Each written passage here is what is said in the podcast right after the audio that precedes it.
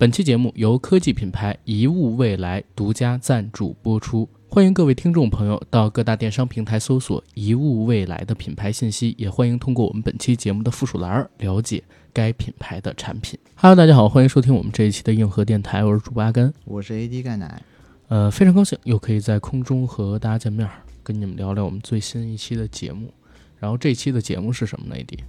论中国人与好莱坞的关系。论中国人与好莱坞的关系吗？论中国形象在好莱坞电影当中的演变。哎，对，嗯，其实就是聊一聊从比如一九零零到二零二一这一百二十一年的时间里边，我们华人、亚裔、中国在好莱坞电影里边作为元素，或者说作为故事母体，或者说作为一个镜头的对焦对象，到底是一个怎么样的呈现的演变的过程？嗯，对吧？这期节目的缘起其实也很简单，就是最近这段时间上汽的资源不是出了吗？是。然后我跟 AD 我们俩呢，其实都看了上汽这部电影。我先盖棺定论啊，嗯、这个片子呢，先喷为快也没有，我很理性的。这期节目，我说实话，咱们要定一个基准，就是我们必须得很理性。然后我们也不推荐大家就是很不理性的在评论区里边和我们交流。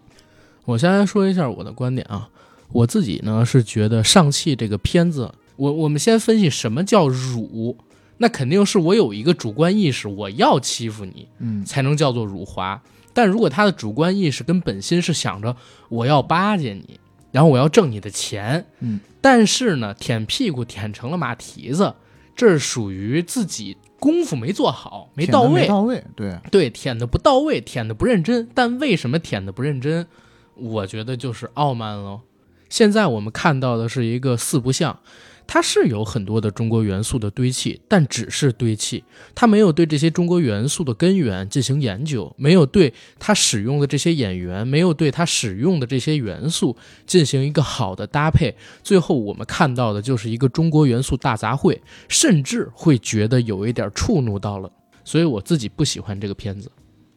嗯，我对于这部片子呢，其实我觉得辱华与否呢，现在来看。不太有，嗯，但是呢，你要说他傲慢的话，我觉得也没有到傲慢。我觉得就是好莱坞就是这操性，就是这几十年就没有怎么变过。嗯啊，他不是在于他傲慢，而是在于他对于你外邦文化的一种漠视。嗯，我觉得在近两年，两部故事内容是以中国文化为基础的，非常凑巧，都是迪士尼出品的两部电影里面，我觉得体现的比较淋漓尽致啊。嗯，第一部是。我期望了已久的花木兰，啊，但是花木兰呢，明显就是废掉了嘛，而且做的也很差。再有一个呢，就是上汽，上汽其实我觉得比花木兰要稍微好一点，它是通过漫画改编过来的，所以从某种程度上要忠于漫画的原著，呃，我觉得还有一定的理由为它开脱。但花木兰那个呢，我觉得相比于上汽的话，我就更不满意了啊。这个之后就展开来说吧。呃，上汽对于我来说就是一个可有可无的。动作片儿吧，都不叫科幻片儿，就是一个动作爆米花。我也觉得这个片子里面还是有一些西方人，就是半懂不懂的，就想夹带一些私货。我觉得这也是挺可笑的。我自己看上汽的时候，我特别可惜这个片子做成这个样子。我也在咱们那个听友群里边跟很多听友说了，我为什么可惜，是因为我觉得这应该是第一次以一部好莱坞非常主流的，或者说是 A 级的大制作的形式，在全北美啊，甚至全球同步上线的这么一部电影里边，嗯。能逼着西方的观众听百分之五十的中文，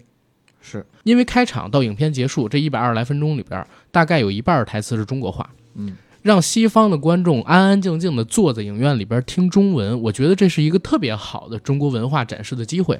更别提在这部戏里边还有那么多的华人演员，那么多可以添加进去的中国元素，而且它的背景有一半是东方的。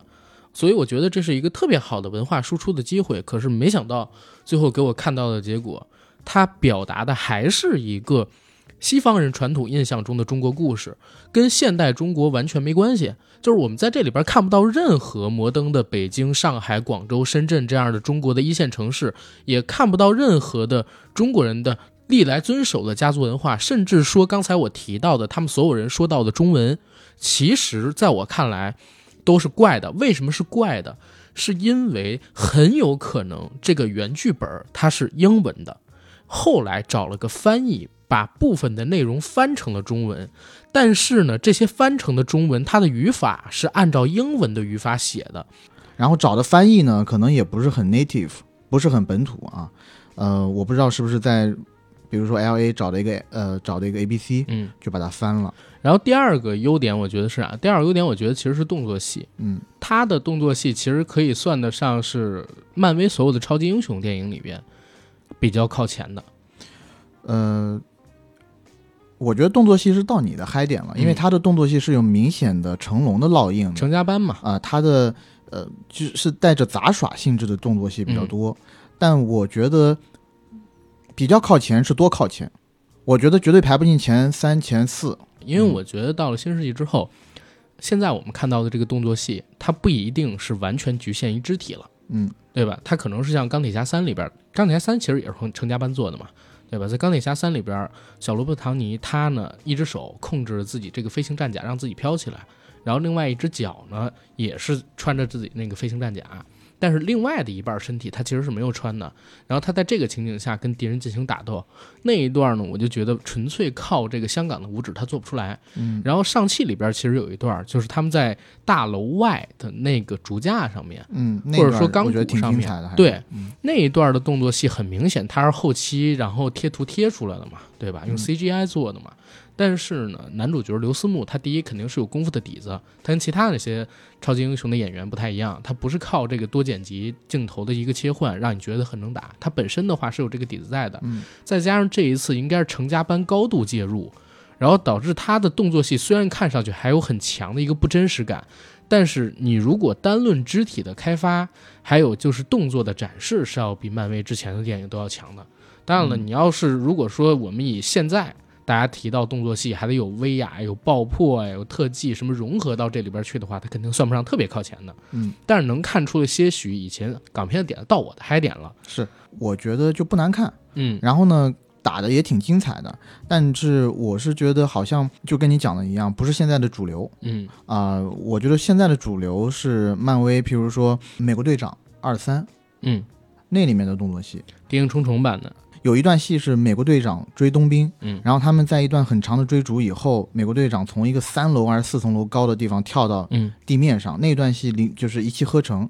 那种的动作戏我我是比较喜欢的，而且打斗起来很快，节奏很凌厉。然后我说的是剪辑节奏啊，嗯。像这个呢，就是还是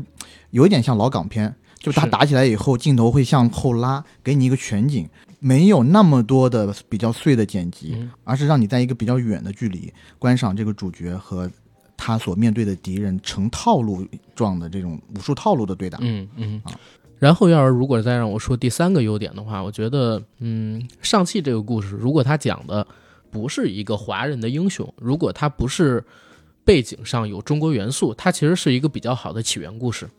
算是漫威在这些年做的所有超级英雄的起源故事里边比较靠前的。因为我们都知道，美国队长一翻车了啊，然后雷神一翻车了，然后绿巨人呢拍了两版都翻车了。黑寡妇翻车了，惊奇队长翻车了，甚至说蜘蛛侠的单体的起源电影他根本就没有拍。钢铁侠找到荷兰弟的时候，他就已经是蜘蛛侠了，然后他把他请到了内战的现场帮自己打架。现在的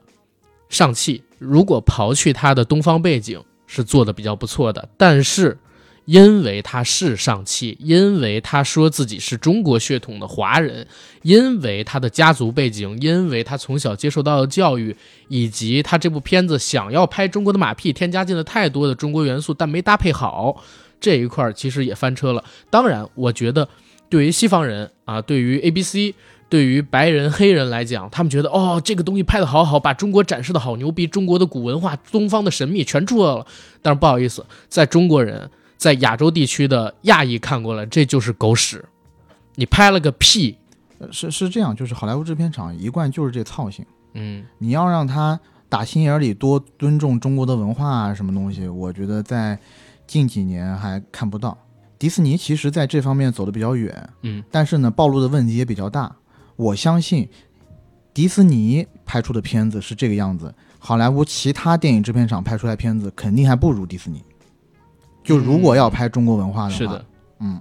是的，因为你会涉及到一个问题，这个问题是什么？就是我们这些中国人。嗯我这么说吧，说一个简单的概念，《上汽》这部片子在亚洲收获的评价都不是很好，嗯对吧？它在那个西方国家好像都挺爆的，但在亚洲评价不好，包括中国香港、中国台湾，还有我们中国大陆，甚至韩国。但是韩国那个点特别奇怪，你知道什么吗？韩国不是说把梁朝伟拍老了还是干嘛？没有，韩国就是不喜欢上汽的点是说里边中文太多，太过于吹捧中国。啊，我觉得这个好奇怪，哎，这个就不奇怪。啊你要是像是这样的啊，最近几年呢，好莱坞电影里面不是一直都有中国元素嘛？对啊，但是韩国人特别不喜欢这个。好莱坞电影公司，它在每个国家都有这个办事处或者分公司嘛。嗯。然后呢，像亚太区，它每年就会有一个亚太区的会，一般呢是在前一年的年底，然后呢，所有人坐在一起，在疫情之前啊，嗯。所有地区的老大，包括宣发团队的主要成员，就会坐在一起讨论下一年的片单。啊，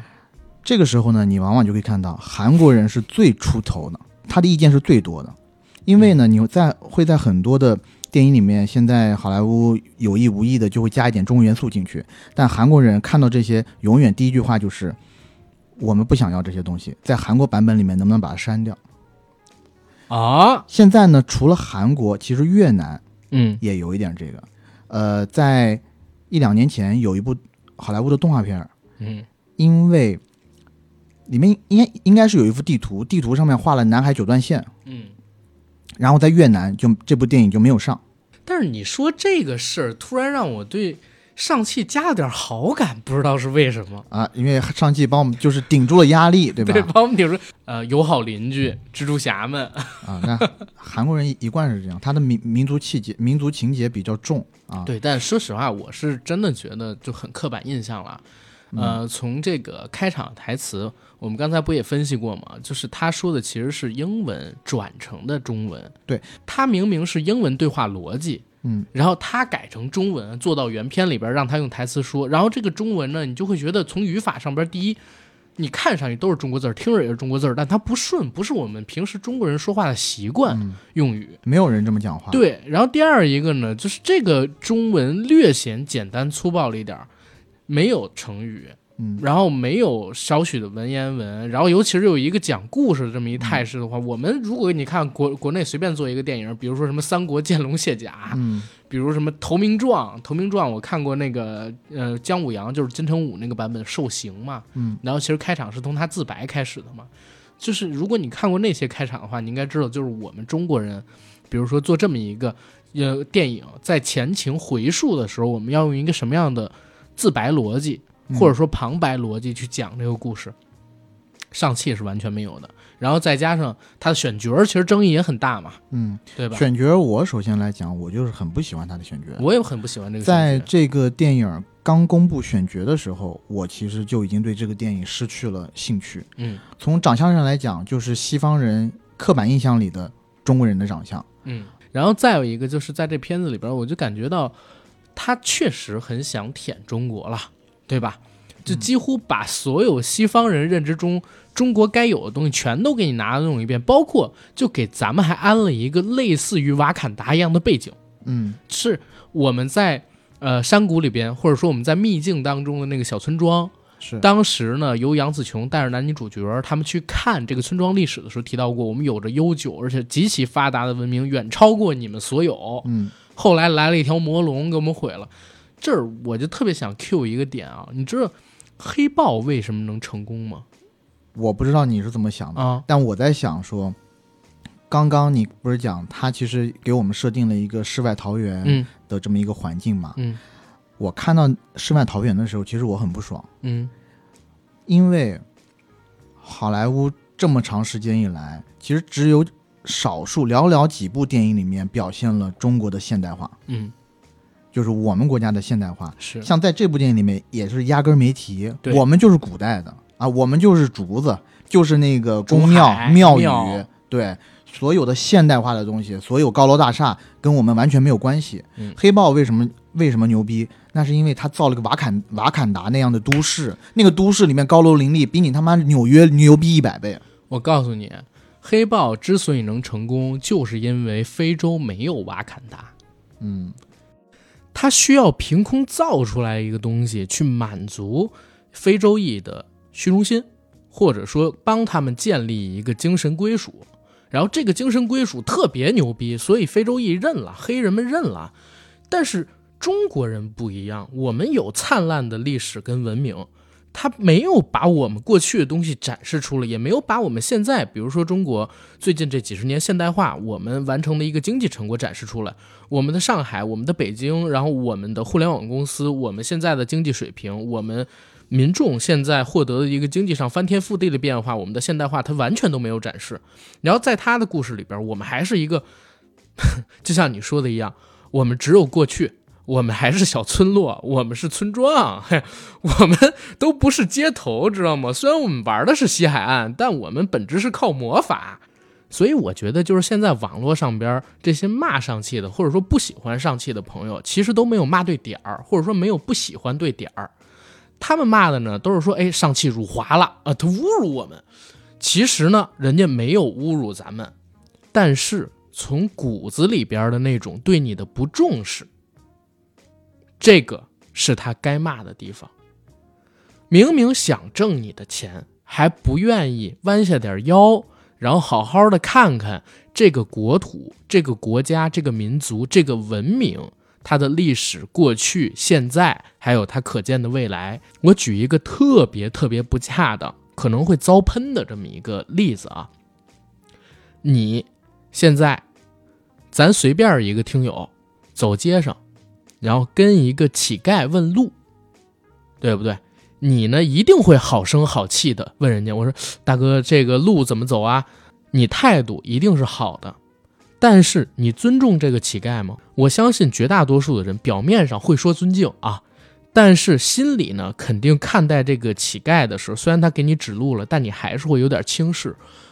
OK，请记住，这个是好莱坞现在看中国的。一个意识形态很有可能是这个样子的，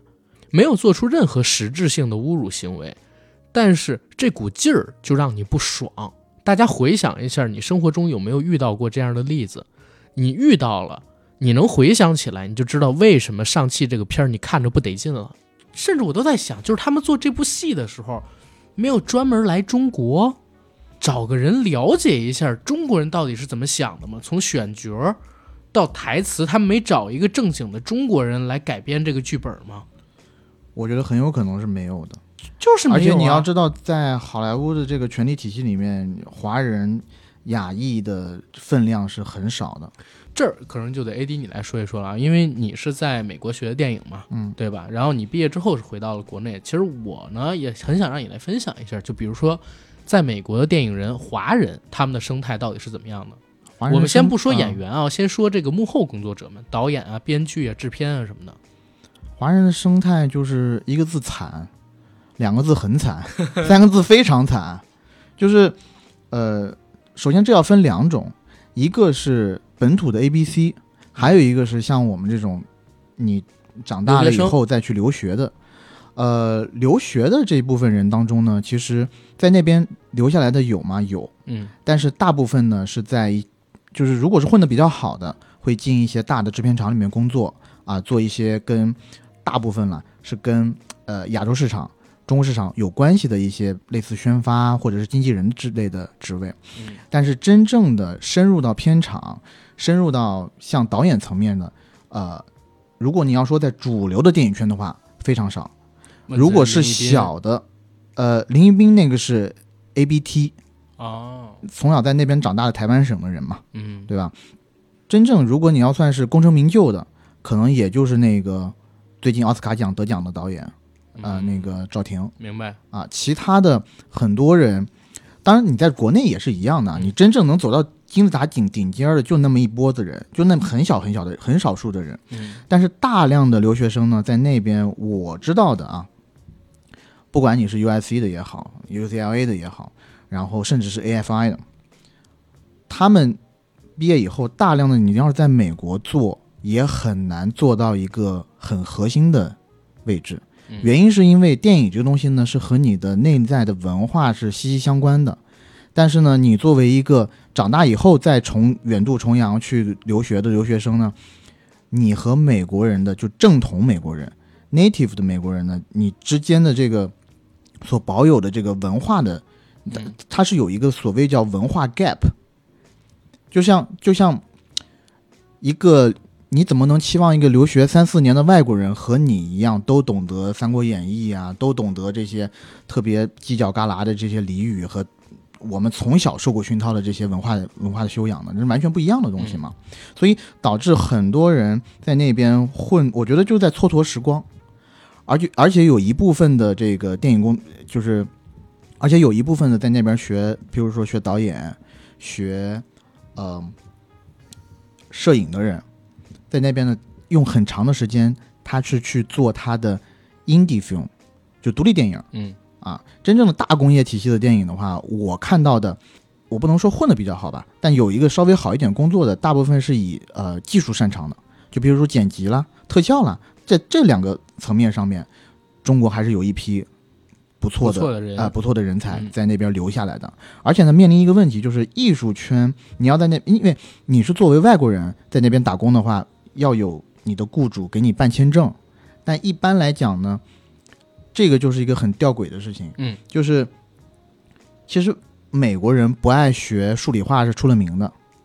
对吧？所以大部分的美国人想干的工作，也就是这些出名啦、唱歌啦、演绎啦、导演啦，跟电影娱乐相关的。所以你要竞争的是跟你差不多学识的美国人，嗯这样子你跟他竞争其实没有太多的优势，因为美国人在那边工作，比如说我制片厂我要设立一个组的话，我 hire 一个美国人，我是不需要帮他去做一个签证上的申请的。嗯，但是我要如果要 hire 呃我我如果要雇佣你的话，我就得帮你一个中国人啊、申请一些呃什么 OPT 啦，什么那种呃 H1B 啦，就是那种工作签证。但工作签证这个东西，如果你留过学的话，你就知道，在美国留过学的话就，呃，如果你在美国留过学的话，你就知道，呃，不是每个企业都有这个，首先不是每个企业都有这个资格可以帮你去申请签证，嗯。而且不是每一个企业都有这个呃人力物力去帮你的，嗯，所以导致到娱乐产业的话，你要想通过这学习电影方面的专业，然后留在美国，这本身就是一个很难的事儿。嗯，所以很多人呢，我记得我们那时候在上学的时候，有一些同学就是外校的也有啊什么的，嗯嗯。呃，因为学电影有一些如果本科去学的话，还是家底很殷实的嘛，他们就去做炒鞋子去了，就做一些潮牌店，嗯然后自己开公司，自己当老板，然后在美国留下来。到现在呢，干的也不是和一些呃，到现在干的不是跟电影有关的，呃跟电影没有太多关系的工作。嗯然后有一些呢，他其实也喜欢电影，但是呢，迫于就是被迫生计无奈，他去到一些比如说华人电视台啦，一些小的媒体媒体集团，在这些地方留下来。反正我那个时候就反正也是跟很多人都聊过嘛，觉得还是回国比较发展会比较好一点啊，所以当时也是毅然决然的回了国，因为我当时应该是跟几个人聊过，留在 L A 当地的嗯有一个学长还有学姐，留在那边大概七八年了，但从来没有接触过真正核心的，嗯，就是电影创作。明白，我指的核心就是在美国院线主流上映的电影啊，那些独立的那些电影不算。嗯嗯嗯，我之前曾经看过一个纪录片，或者说不叫纪录片，应该是一个采访或者直播，主角呢是一个男性，亚裔的，然后我不确定他是不是中国人，但是我看他蛮脸熟的，应该经常会在这个好莱坞电影里边以配角甚至是主角形式出现，长得很像周杰伦。嗯。啊，大家可以去搜一下，就可以叫什么美国周杰伦吧，华人等等等等，你们去搜可能能搜得到他。他其实说的是啥？在去年疫情开始之后，他做的这个视频，他说自己呢一直都让自己尽量装得像一个美国人。嗯啊，因为他觉得只有自己足够的美国人，才可以让所有的美国的朋友们接受他，在自己这个行业里边受到尊重。嗯因为他说，作为亚裔，然后第一次走进电影行业的时候，他就会发现，留给他的角色，要不然就是主角的好朋友，嗯对吧？而且呢，是这种很死的死党，基本上也不能跟主角开什么玩笑，一般就是帮主角去接下把，就类似于之前我们提到过，在电影里边去调侃别人、开别人玩笑的叫上把。嗯去被开玩笑、被调侃的叫下把，就是给他留的一般都是这种角色，要不然就是承受校园暴力的，然后被主角救的这么一个男孩儿，嗯，要不然就是主角身边的死党，然后被主角开玩笑的这么一个好朋友。OK，这是他刚开始进去接触到的形象。到了后面呢，他想演超级英雄，嗯，他想演警察，然后他发现他接不到这样的角色，就是人家会告诉你，你这个体型，你这个外貌，你不像是警察该有的角色。他一般演的是什么？就是餐馆老板，嗯，要不然呢就是大夫、医生、科学家，就基本上只有这种类型的角色。但这些角色也都不是电影里边或者说电视剧里边主角或者重要配角，一般是一个功能型角色。比如说主角警探在探案的时候找到了这个大夫，找到这医生，让医生告诉他们，哎，你这尸检结果到底怎么样啊？会找到他。然后去年为什么他要录这么一个视频呢？是他觉得自己通过多年的努力，终于能在比如说美国的情景剧里边演到一个比较重要的配角了。但是因为疫情的关系，结果产生了亚裔仇视。啊，他发觉就是自己在这个圈子里边更难立脚了。本来身边那些朋友，他觉得都已经完全把他当成一个美国人，因为他努力要让自己更美国，比白人还要更美国。嗯，结果等疫情来了，他发现自己不论怎么美国，人家都觉得你是把病毒带来美国的这种外国人。嗯，哦，所以这是他去年特别崩溃的一点。他做了这么一视频，应该得聊了二十来分钟吧，就这些年接受到的一个呃不公平的待遇。他说，亚裔在整个好莱坞的电影圈里边绝对是末流的，包括就是我还看到过一些说法，说华裔在整个好莱坞电影体系里边其实是亚裔中甚至都最默契的。嗯，是，对你比如说韩裔、日本裔，最近几年当然也是因为人家韩裔的电影比较强嘛，对吧？搞这全球文化输出嘛，日本更是几十年前就已经开始强了。但是你知道华裔，就是可能最近这些年因为政治正确这杆大旗在美国也算立起来了，对吧？嗯，各个族裔、少数族裔都开始在美国行当权利，然后为自己的这个族裔做声讨、做发声。然后你能看到很多非洲裔的人，就是我们说的黑人主题的这种电影出现，对吧？然后亚裔呢，以韩国裔跟日本裔为首，然后他们也做了很多，但是华裔没有太多为自己发声的机会，少数为自己发声的机会也是包裹在亚裔这个概念下，然后为自己去发声。嗯，我觉得啊，这本身呢是一种不争气，有强权没公理是必然的，人因自辱而被辱之。就是我们自己本身可能呃信奉儒家那一套，我们中庸、明哲保身，我们不愿意出头，我们太老实，然后可能因为这个受到的偏见多一些，不公平的待遇更多一些。华人上街游行，在在美国啊，可能会比较少，相比于其他国家。包括九十年代的时候，洛杉矶那边有暴动，人家韩国人直接拿着枪就上去超市门口啪开枪了，就杀人杀神，你知道吗？武松，这华人都不动的，躲在家里边。人说哦，我有保险。我或者说我我宁愿就是损失点钱，我也不希望玩命，这是当时中国人的一个态度，这本身是造成他们现在可能呃不太被重视的其中一个原因。然后除了这个原因之外，既然我们要聊整个好莱坞对华人的一个态度嘛，然后我们也查了很多资料，那我们就不得不提到黄祸论。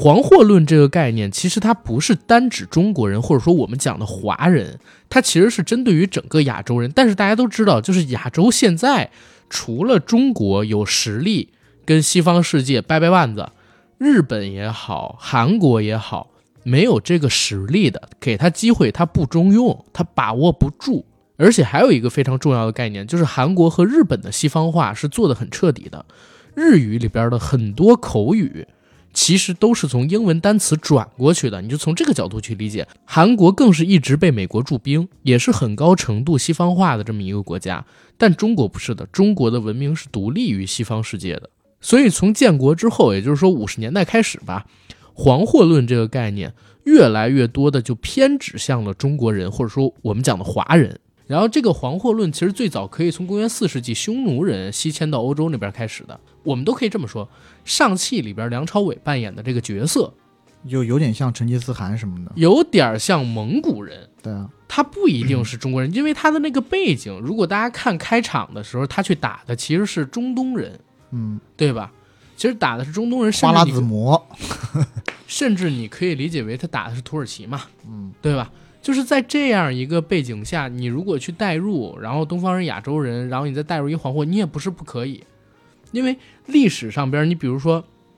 东汉，呃，东汉初年的时候，匈奴呢分成了北匈奴还有南匈奴，然后我们击败了北匈奴，然后部分的北匈奴就西迁，嗯，然后很多西迁到欧洲的这个匈奴人在当地，比如说日耳曼人还有东罗马帝国不断征伐，导致日耳曼人南迁，然后最终灭亡了西罗马帝国，因为南迁的日耳曼人灭亡了西罗马嘛。嗯，对吧？这是第一轮，然后第二次呢，就是公元十一世纪到十二世纪，然后隋代的时候，突厥又分了东侵，突厥又分了东突厥，还有西突厥。虽然他们相继被唐朝给灭了，但是呢，有部分的西突厥西迁，然后迁到了东亚的这个突厥人对东罗马帝国，然后又引呃这个征伐又引发了十字军东征，最终呢，他们突厥人建立的奥斯曼帝国灭亡了东罗马帝国。然后再到第三次是十三世纪，就是蒙古第二次西征，然后攻占了布达佩斯之后，他们攻到了维也纳附近，然后还主力过了多瑙河，攻陷了格兰城，然后紧接着是因为当时的叫做窝阔台大汗去世了，当时的拔都因为汗位继承问题撤军，所以当时整个蒙古西征在欧洲引起了巨大的恐慌，然后他们屠杀的欧洲人实在太多了。嗯，对当时引起的这个恐慌非常非常。刻在了白人骨 DNA 里是吧？对，十九世纪末就是一八几几年的时候末期，他其实出版过一本书叫《国家制度和无政府状态》，然后他的作者呢叫米哈伊尔，是一个俄国的无政府主义者。然后它里边有直白的阐述，就说黄种人是对白人威胁的，然后白人应当联合起来对付黄种人。然后到了一九二零年代，嗯，然后这个舆论呢，就是这个黄祸论就甚嚣尘上，而且他们给出的那个点特别奇怪，你知道是什么吗？说黑人跟我们相比，黑人虽然他没有文化，嗯没有文明的严惩，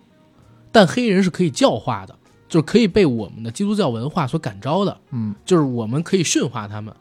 但是像中国不是，中国是一个超过四千年的、有着自己独立的文化跟意识的民族，是狡诈的集大成者，然后不可能被我们的基督教文化所驯服。我们都是去感化人家，对，我们同化人家，哪轮到你来同化我呀？你所以我就能理解嘛，对吧？嗯就刚才我们说到的这个对呃亚洲人的恐惧，或者说对黄种人的恐惧。那好，因为这个所谓的黄祸论，后来还有什么排华法案？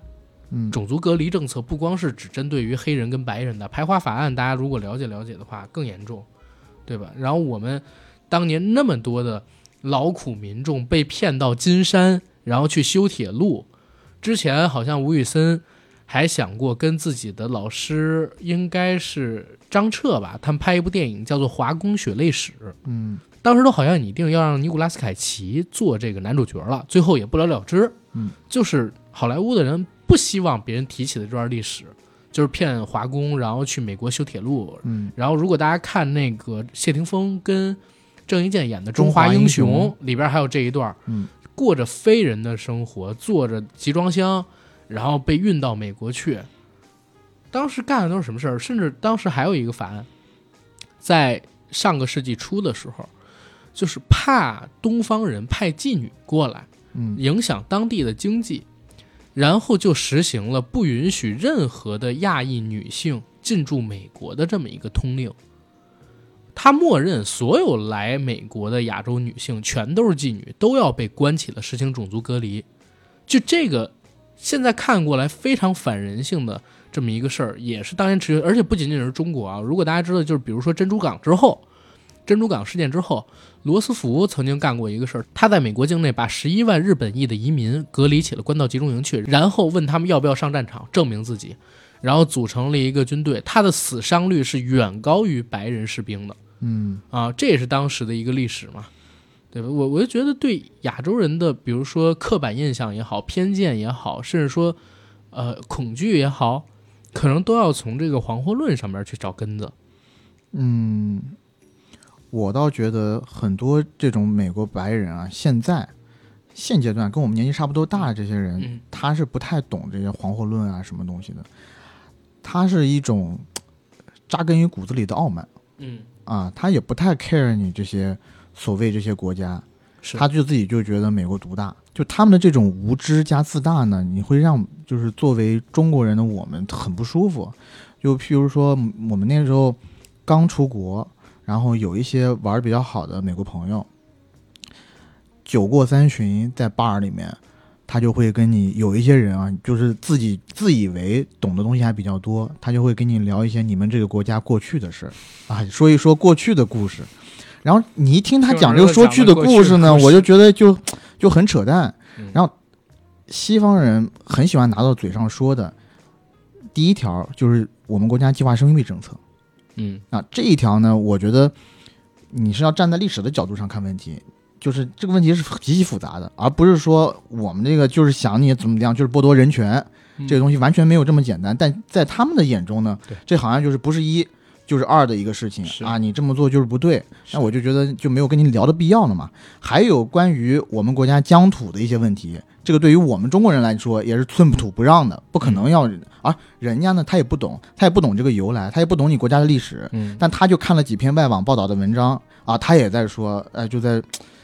还是在这个 human rights 上面做文章嘛。但你随便问他几个，反问他几个问题，他就根本就不懂了。嗯，啊，就比如说中国有几个民族啊？中国有多少多少个民族，对吧？然后中国和那个岛的关系，对吧？中国和边疆几个地方特别大的省的关系啊，历史上从几百多年前，对吧？几千年以前一直以来，它的附属国的关系，包括进正式进入到我们疆土以后，这种紧密的和我们中央政府的联系紧密程度，嗯，他们都不懂，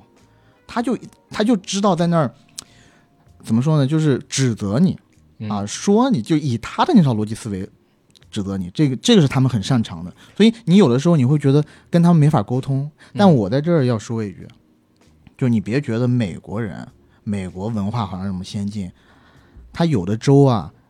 因为美国大部分州是天主教，嗯，就是上盛行的地方，特别保守。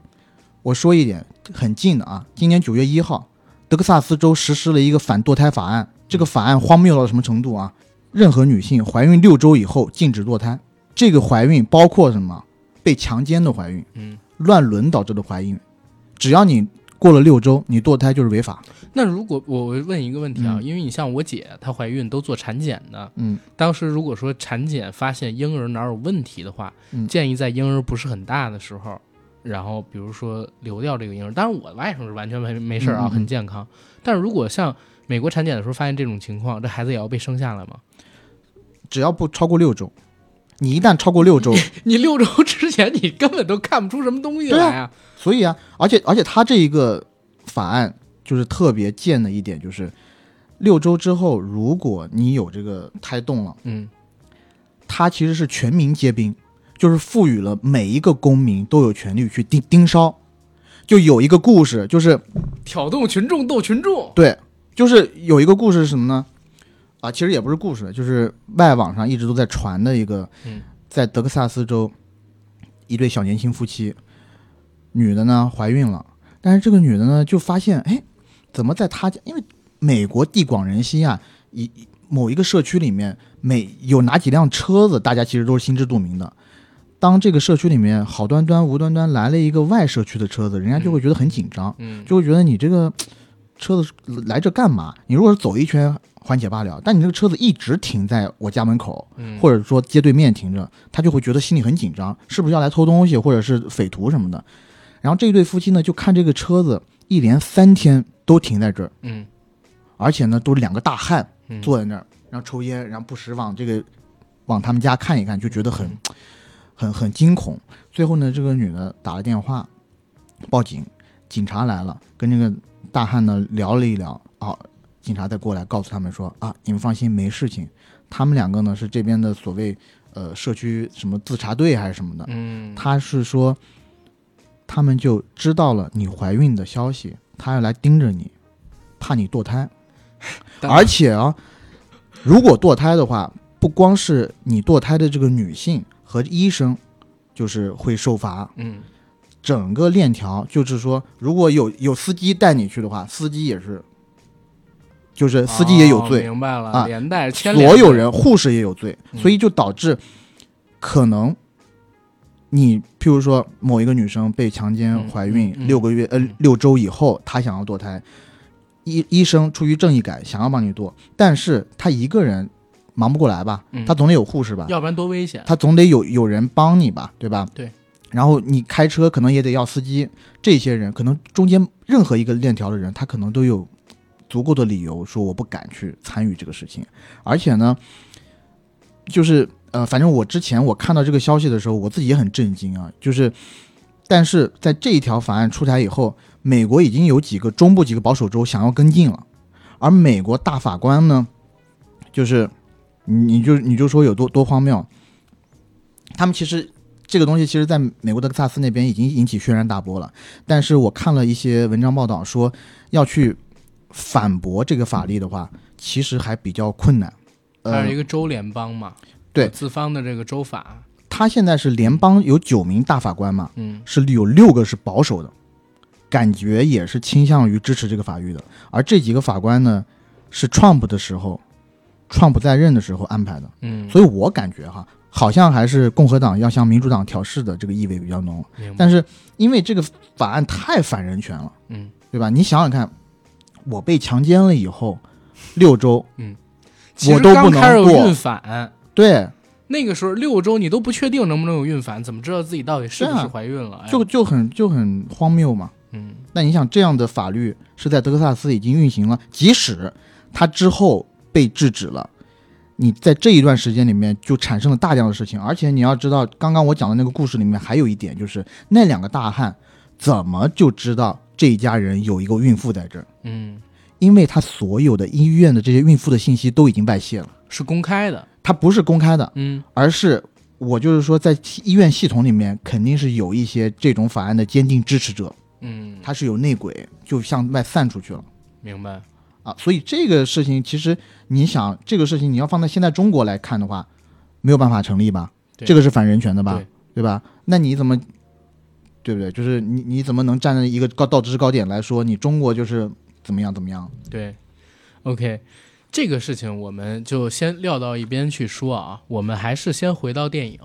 因为我觉得以我们这么一个小播客，我们去讨论人权非人权的问题有点太大了啊也是也嗯对吧？对对我们还是先聊到电影，但是不管怎么讲，我觉得从刚才说的那几个角度也好，就是老美的这种双标跟对其他文化的漠视与傲慢是可以体现出来的，嗯对吧？然后我们可以从最早的有关于华人的电影开始说起，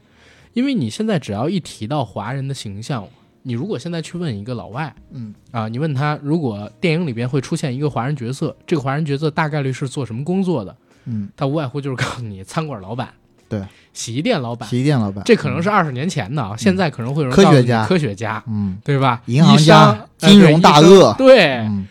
但是他绝对猜不到，就比如这哥们儿他是个演员，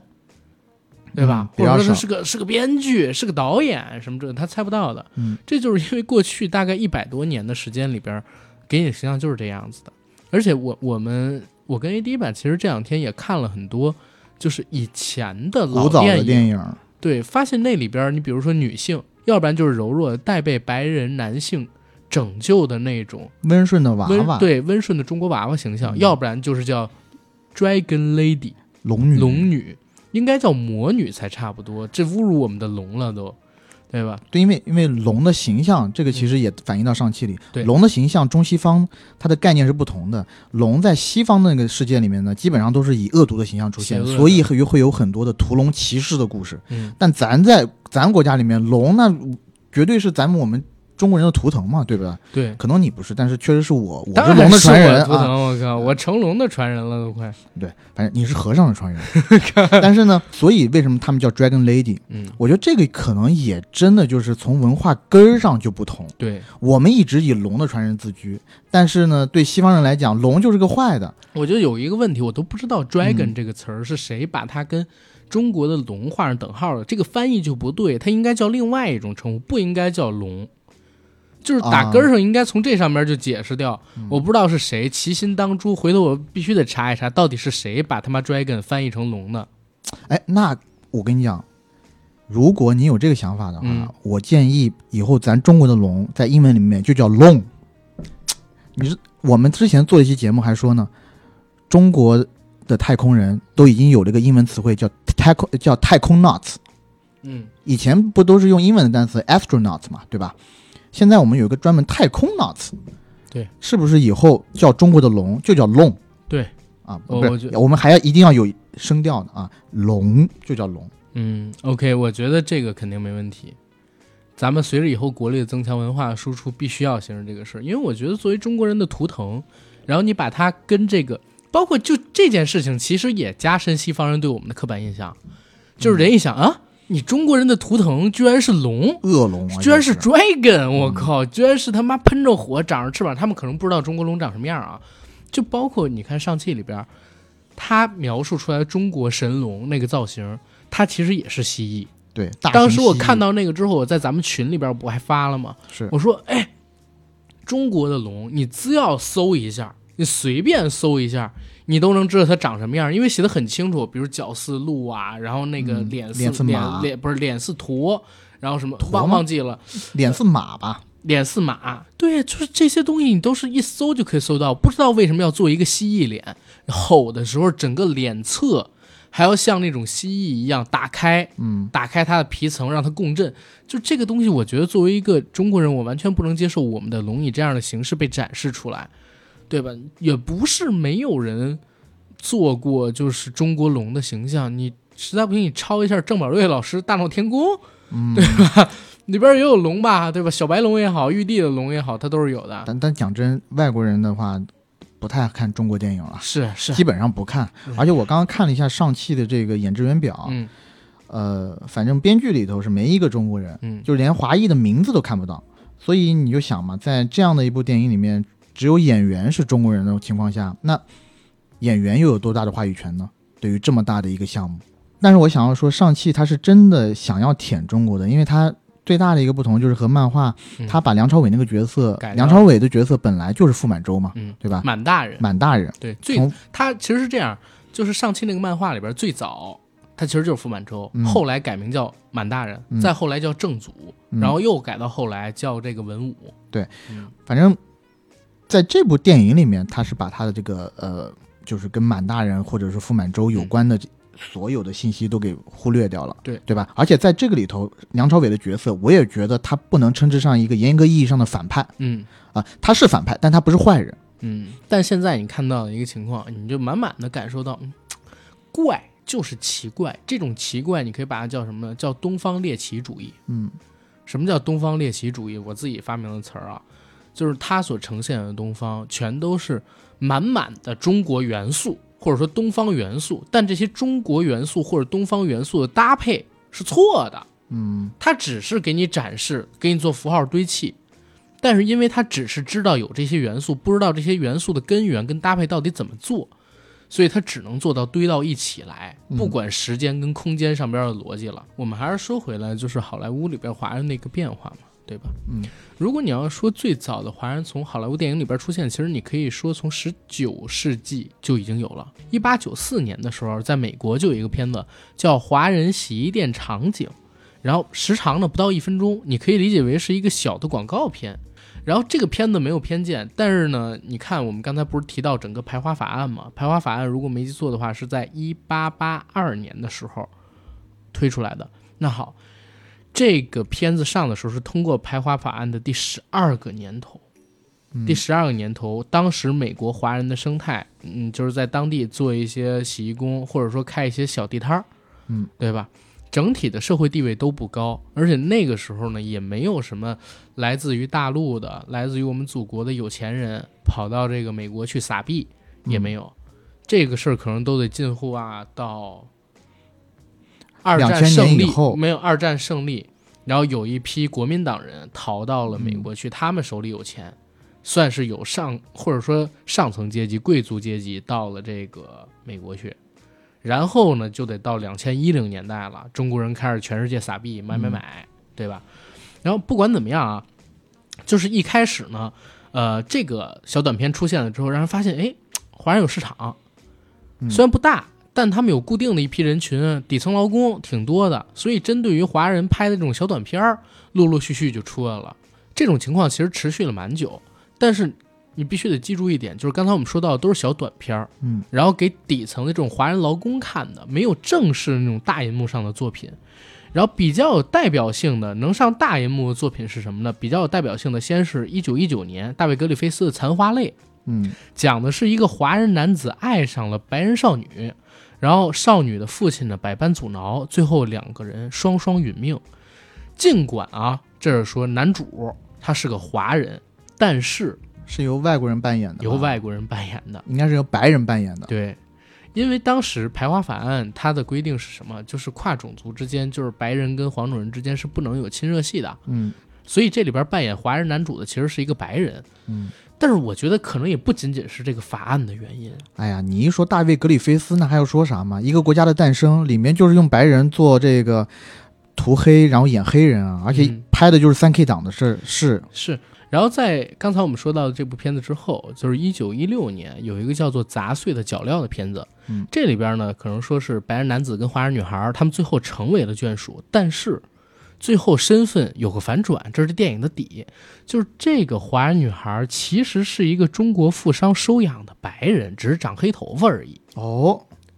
知道吧？他是犹太人，不一定是犹太人吧，大部分的有可能是东欧人或者哪儿的，大部分的那个黑头发的在嗯，美国电影里面出现，基本上都是犹太人。OK，然后还有一个哎，这我也是，其实这也是我的刻板印象、啊。你的刻板印象，嗯。对，嗯，一直到几几年呢？一直到一九二零年代才开始出现真正意义上好莱坞的第一个华人角色，就是华人女演员黄柳霜，她出演的《红灯笼》。这个片子里边呢，是演黄柳霜被美国的传教士给睡了，睡了之后呢被抛弃了，然后她服毒自杀。她演了这么一个角色，不一个小配角啊，她还不是主要的角色。但是从这儿开始，黄柳霜就成了第一个在好莱坞这个体系里边有名有姓的亚裔和华人演员。然后他呢，呃，一生是活了五十六岁，一直活到了一九六一年才去世。他是零五年的时候出生的嗯啊。然后他生在洛杉矶，长在洛杉矶，他爸就是中国的第一代劳工，可以说他是凭着自己。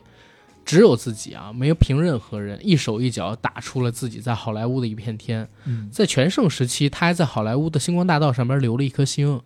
然后他的票房成绩也不错，而且有也有一部分的影迷是喜欢他的，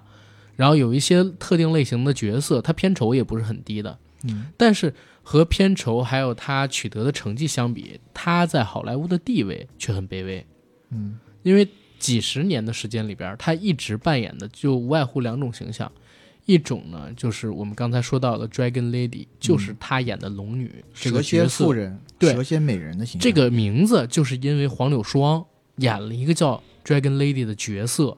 然后出现的，后来就泛指成了中国女性蛇蝎美人的这么一个代名词，嗯，知道吧？然后除了这个 Dragon Lady 之外，她还演的可能就是什么来自蒙古的舞女啊。来自中国的青楼女子啊，非常柔弱的、妖艳的，然后跟男主角发生一些关系，后来被男主角抛弃的，她要演这种类型的角色，就只有这两种。嗯，然后整个演艺生涯，要不然就是这种爱的凄惨不得，然后去死，要不然就是心如蛇蝎的美人。然后有一年，就是在一九三七年的时候，当时呢，赛珍珠在中国长大的这么一个美国人，他写的小说《大地》要改编成电影了。嗯然后当时黄柳霜想，我要去演大地，她觉得自己是不二人选女主角了。对，又有名气，然后又有演技，对对吧？而且当时这个赛珍珠作为作者，他跟制片厂的提议也是想启用全亚裔班底，嗯，但没想到制片厂完全驳回。对，用的还是大量的，就是也不是大量的吧，全都是白人嗯做主角。然后呢，他们是 offer 给了黄柳霜一个角色，但那个是这部戏里面的一个反派反，派。嗯很不重要的一个配角。对，然后《大地》这个片子作者赛珍珠，他因为从小生长在中国嘛，嗯对吧？所以他对中国文化非常了解，而且他对中国饱含着情感。包括《大地》这本书，当年也是获了奖的作品。嗯，然后它里面描述的中国是一个比较真实的，当时的那个中国，它不带有太多的刻板印象。所以他当时想请，比如说黄柳霜，或者说其他亚裔，或者说华人来出演这个作品，我们都可以理解。但是好莱坞最后是怎么办的呢？请了两个白人演员，涂黑了头发，然后呢把眼睛化了一些妆，让他们来扮演华人。嗯，拍了这部片子，就是男女主角全都是涂黄了皮肤，然后涂黑头发的演员。是这个东西，其实你从现在角度上面去看，就是一种歧视啊，觉得，哎，你这个亚洲人不能在我们这么大的一个片子里边做主角，正面形象出现。包括他们后来也有解释说，有这个，嗯，不同族群之间不能出现接吻啊，或者等等等等的镜头。对吧？所以没有选黄柳霜，但我觉得都是狗屁。那你为什么不能全使用华人呢？然后他又觉得票房号召力不行。是，但我我觉得啊，制片厂如果你要不说他有这种歧视的话，嗯我觉得第一反应可能就是我全我启用全亚裔班底，在当时太超前了嗯啊！我对于回收真的没有把握，嗯所以我我得选用两个就是美国人都比较知名的白人演员，嗯，然后去演这个戏，我还觉得比较稳妥。好歹他的故事的底子，他的根儿上是比较对中国人友好的，嗯也比较也比较真实的还原了故事里面中国的样子。嗯。所以我觉得呢，呃，这部电影还还 OK。然后我们接着说，因为刚才我们不是提到了这个男女主不能是跨族裔的嘛，嗯就不能有亲热戏什么的。这其实不是胡言乱语啊，这是有正经的法典的，真的有法律条文。它的法律条文的名字叫做《海斯法典》，法典上面就明确规定了银幕上的黄白种族不得通婚，然后不论白人假扮还是华人本色出演，必须遵从本人他的肤色。而且呢，因为这条法典不仅仅是影响了黄柳霜他的电影银幕生涯，他影响到自己的爱情生涯。嗯，因为他一直扮演的是这样的一个角色嘛，所以在华人心目当中，她是一个侮辱了本民族的人，嗯，他是受到华人歧视的。但是呢，在好莱坞里，他又觉得自己也受到白人的歧视，他特别像两边不讨好。对《绿皮书》里边那个男主角，我又不是白人，我又不是黑人，我不够男人，我又不是女人，我是什么人？你是最政治正确的人，在在当时没有政治正确这么个概念，他是属于两头堵。嗯，然后因为这个海斯法典，导致他终生跟自己相爱的那些男人，就是那些嗯白人男性去结婚，因为华裔是仇视他的，觉得他侮辱了自己的民族，更不会娶她。明白。然后白种人又因为这个法典没办法跟他在一起，孑然一身，一直到死去。嗯，嗯，这个我觉得是一个比较悲伤的故事。对，但你讲到这个，让我想起，在现在的这个跨国公司里头，嗯有这么一类人，这一类人呢是 A、B、C，这一类人呢干嘛呢？就是嗯他们很喜欢干的一件事情，就是在中国市场的时候，他会跟你所有大陆员工说：“我跟你们大陆人不同，我其实是美国人啊，你们大陆人的想法 我是不太懂的，而且你们大陆人的一些行事作风，我是没不没没办法，没办法跟你就是没办法同意的。但是呢，如果当美国总部有大有大佬过来的时候，嗯。因为他们讲话都比较地道嘛，嗯。所以他们就会首首当其冲的一马当先去跟大佬套近乎，然后在大佬面前，他就会说：“哎，我对中国市场很了解，因为我和中国人其实是一样的啊，就是这种两面派。”我觉得他的就像这一类人呢，嗯他们的遭遇呢，我是很不同情的。嗯，或者说我是很讨厌这一类人。，但像黄柳霜那是另外一种情况是是，对吧？而且黄柳霜她本人也有经历过一个特别怎么说让他恶心的事儿吧，就是之前宋美龄访美嘛，嗯宋美龄访美，包括当时赛珍珠也给她帮了很大的忙，帮她去声援嘛，从国际上边募资嘛，获得国际舆论的支持嘛。但是当时你想在好莱坞上边留下了自己一颗星的黄柳霜，在而且那么早就留下星了，这个我觉得很牛皮。在宋美龄到了美国之后，居然不允许她出现在自己的晚宴上，然后不允许她来接机。嗯这是当时宋美龄说的，就是不允许黄柳霜出现在自己的欢迎晚宴上。她觉得黄柳霜扮演的这个角色侮辱了自己的国家。嗯所以你说从本民族，然后从自己所属的族裔，然后从国家，然后从他这个行业，他都在一个夹缝当中求存，就位置很卑微。非常尴尬的一个。对，非常尴尬。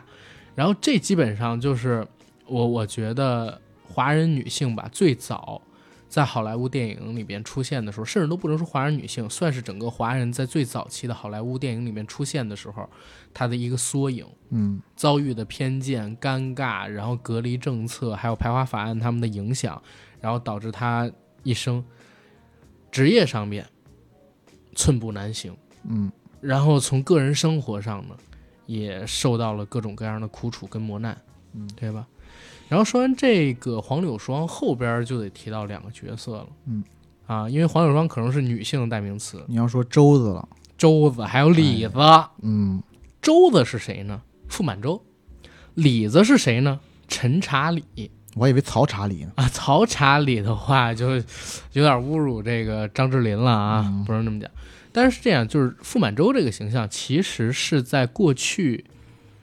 七十年时间里边风靡了整个欧美的这么一个形象。然后傅满洲的作品一直到七十年代的时候还有在拍，然后甚至刚才我们也提到过了，就是上汽这个漫画里边最开始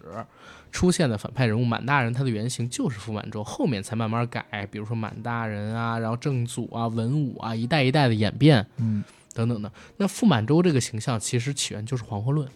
一九一二年的时候，虽然那个时候满清政府已经刚刚灭亡了啊，嗯，但是呢，在过去几年时间当中，一直有关于义和团的消息传到了欧美那边去，所以呢，就有一个英国的二流小说作家叫萨克斯·洛莫尔，开始书写一个叫做傅满洲系列的故事。首套作品就叫做《神秘的傅满洲博士》。然后傅满洲的形象是什么呢？他是一个阴险狡诈的中国人。然后他在自己回忆自己的创作动机的时候是这么说的：“说我常想，为什么在此之前我没这灵感？一九一二年，似乎一切都成熟了，可以为大众文化市场创造一个中国恶棍的形象。不久前，伦敦贫民区发生的谋杀事件也使公众的注意力转向了东方。他说的那个谋杀事件，就是一九一一年伦敦东头有一桩团伙犯罪案。”说是当时有这个当地的华人黑社会杀了一些英国的普通居民，嗯，所以在这个特定的时代背景下，他就创作了一个傅满洲出来。然后这个傅满洲几乎是过去七十年到八十年时间里边西方最著名的黄祸论的化身。然后他整体的形象是什么呢？他是丑陋的、阴险的、狡诈的、肮脏的、冷漠、麻木、残忍、野蛮，然后要叫他中国佬。然后他其实是。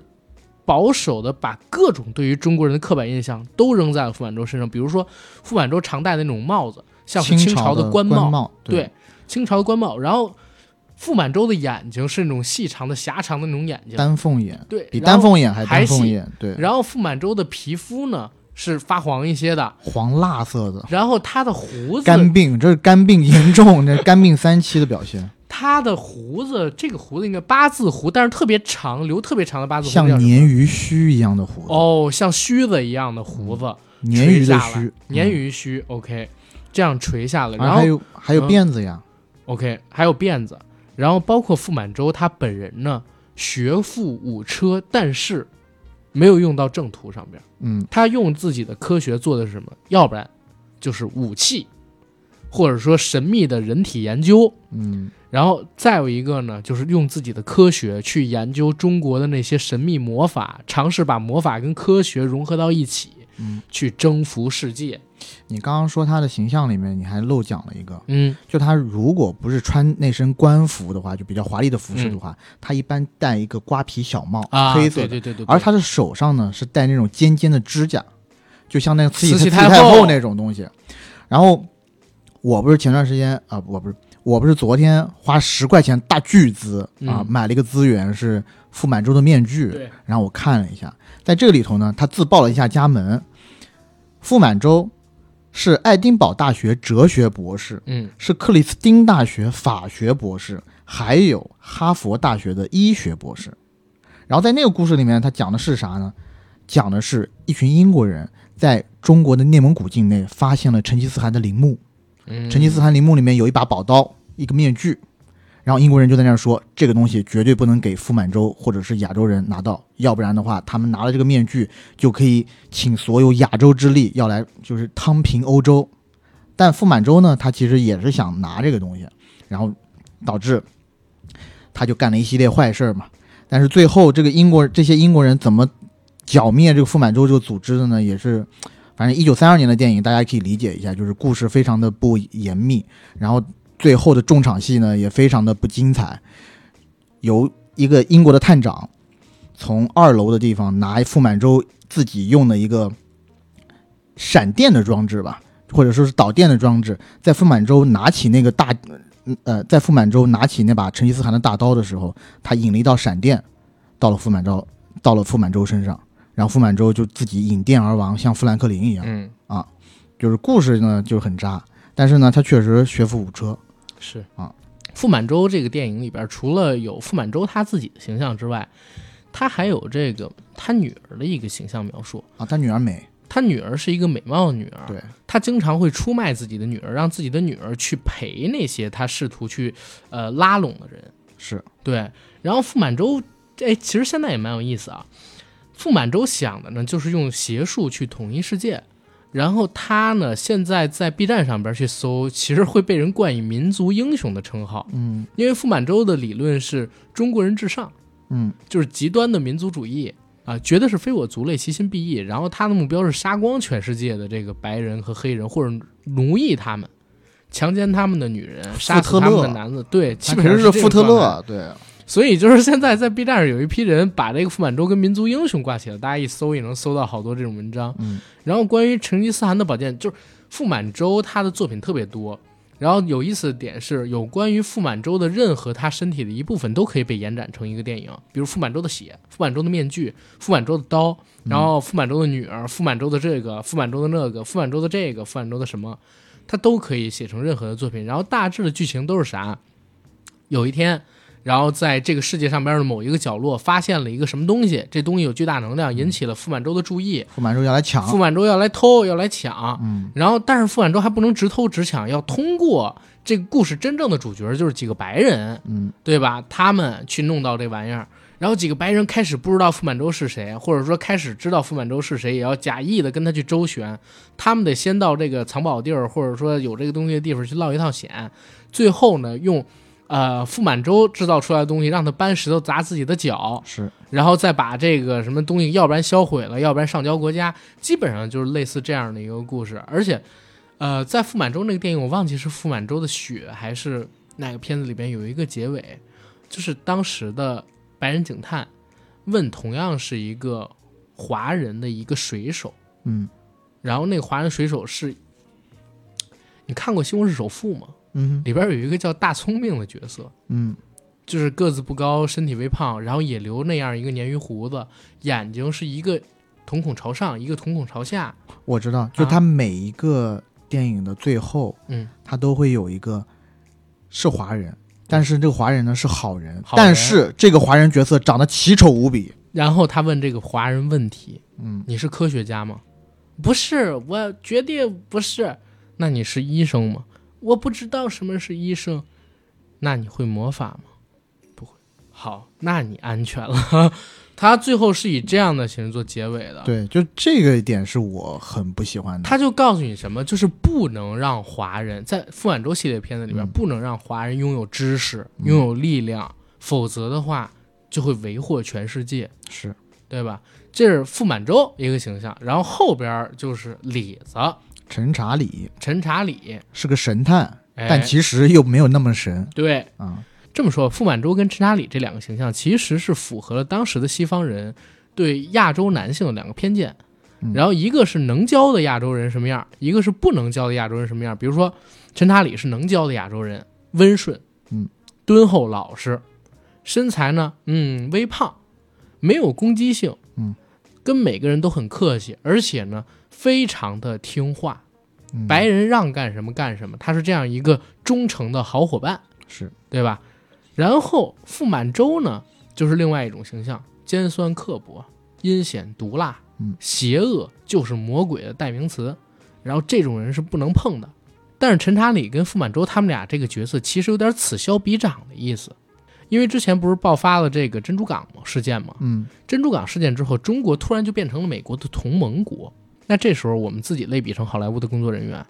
在给同盟国上眼药，拍这个傅满洲系列总是不行了吧？嗯啊，我们应该得做做其他的。然后他们就开始扶植陈查理系列。陈查理系列其实三十年代就有，但一直没有特别大的这个火爆。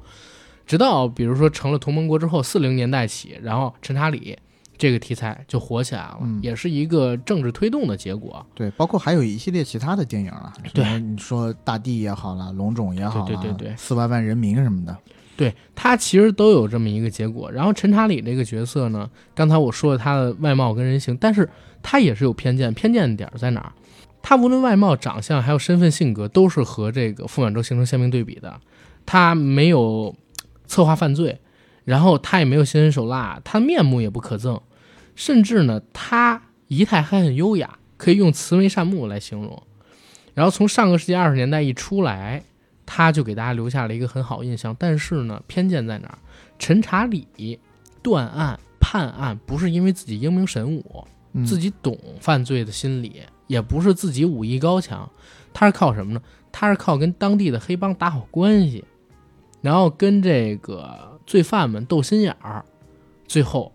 在白人的帮助下抓到这些犯人，嗯成了一个神探。主要还是白人的帮助。主要是白人帮助他，其实是有这么一个性格，就是非常温顺，言听计从。嗯，你怎么越讲我越觉得他像是白人的一条狗啊，白人的好朋友一，条叫查理的狗，忠犬查理，忠犬神查。忠犬神查，忠犬查公。我靠！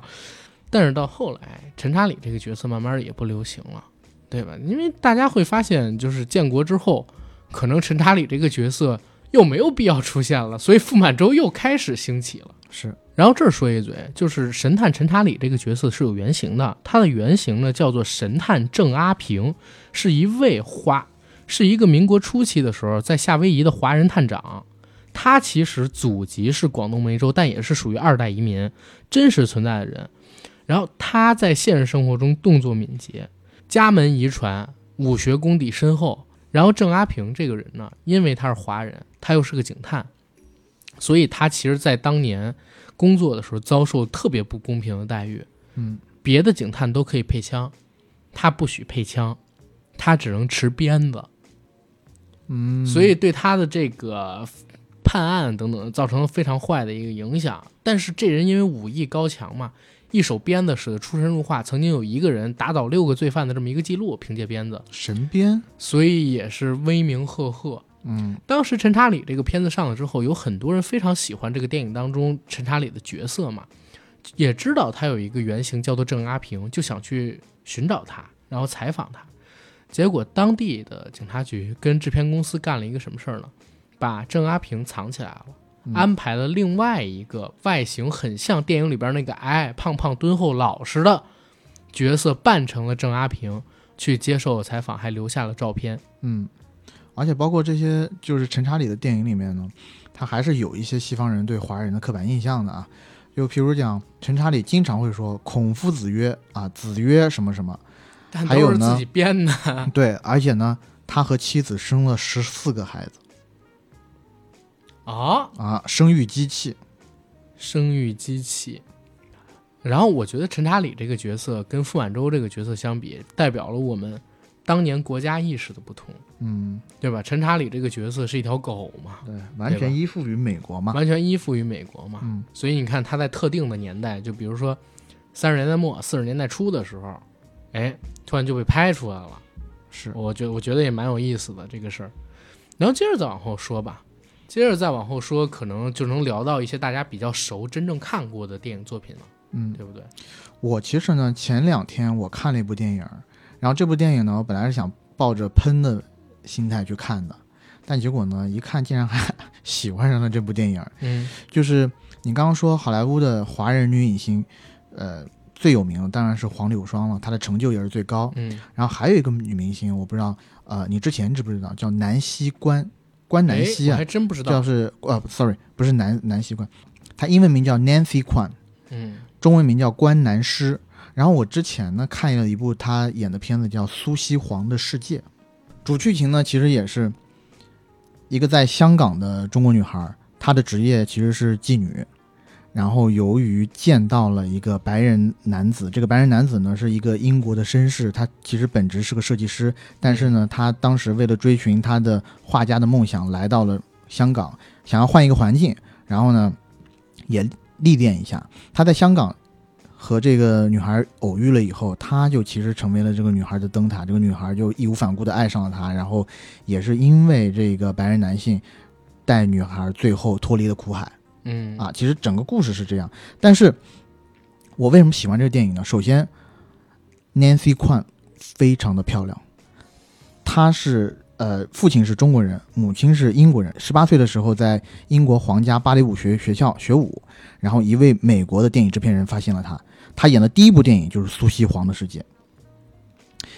然后她在电影里面演的就是我刚刚讲的嘛，香港的妓女，但其实当时叫香港的一个酒吧女郎，俘获了由这个威廉霍顿饰演的艺术家的心。然后在这部片子里面，它是一九六零年拍的嘛，你在那里头可以看到大量的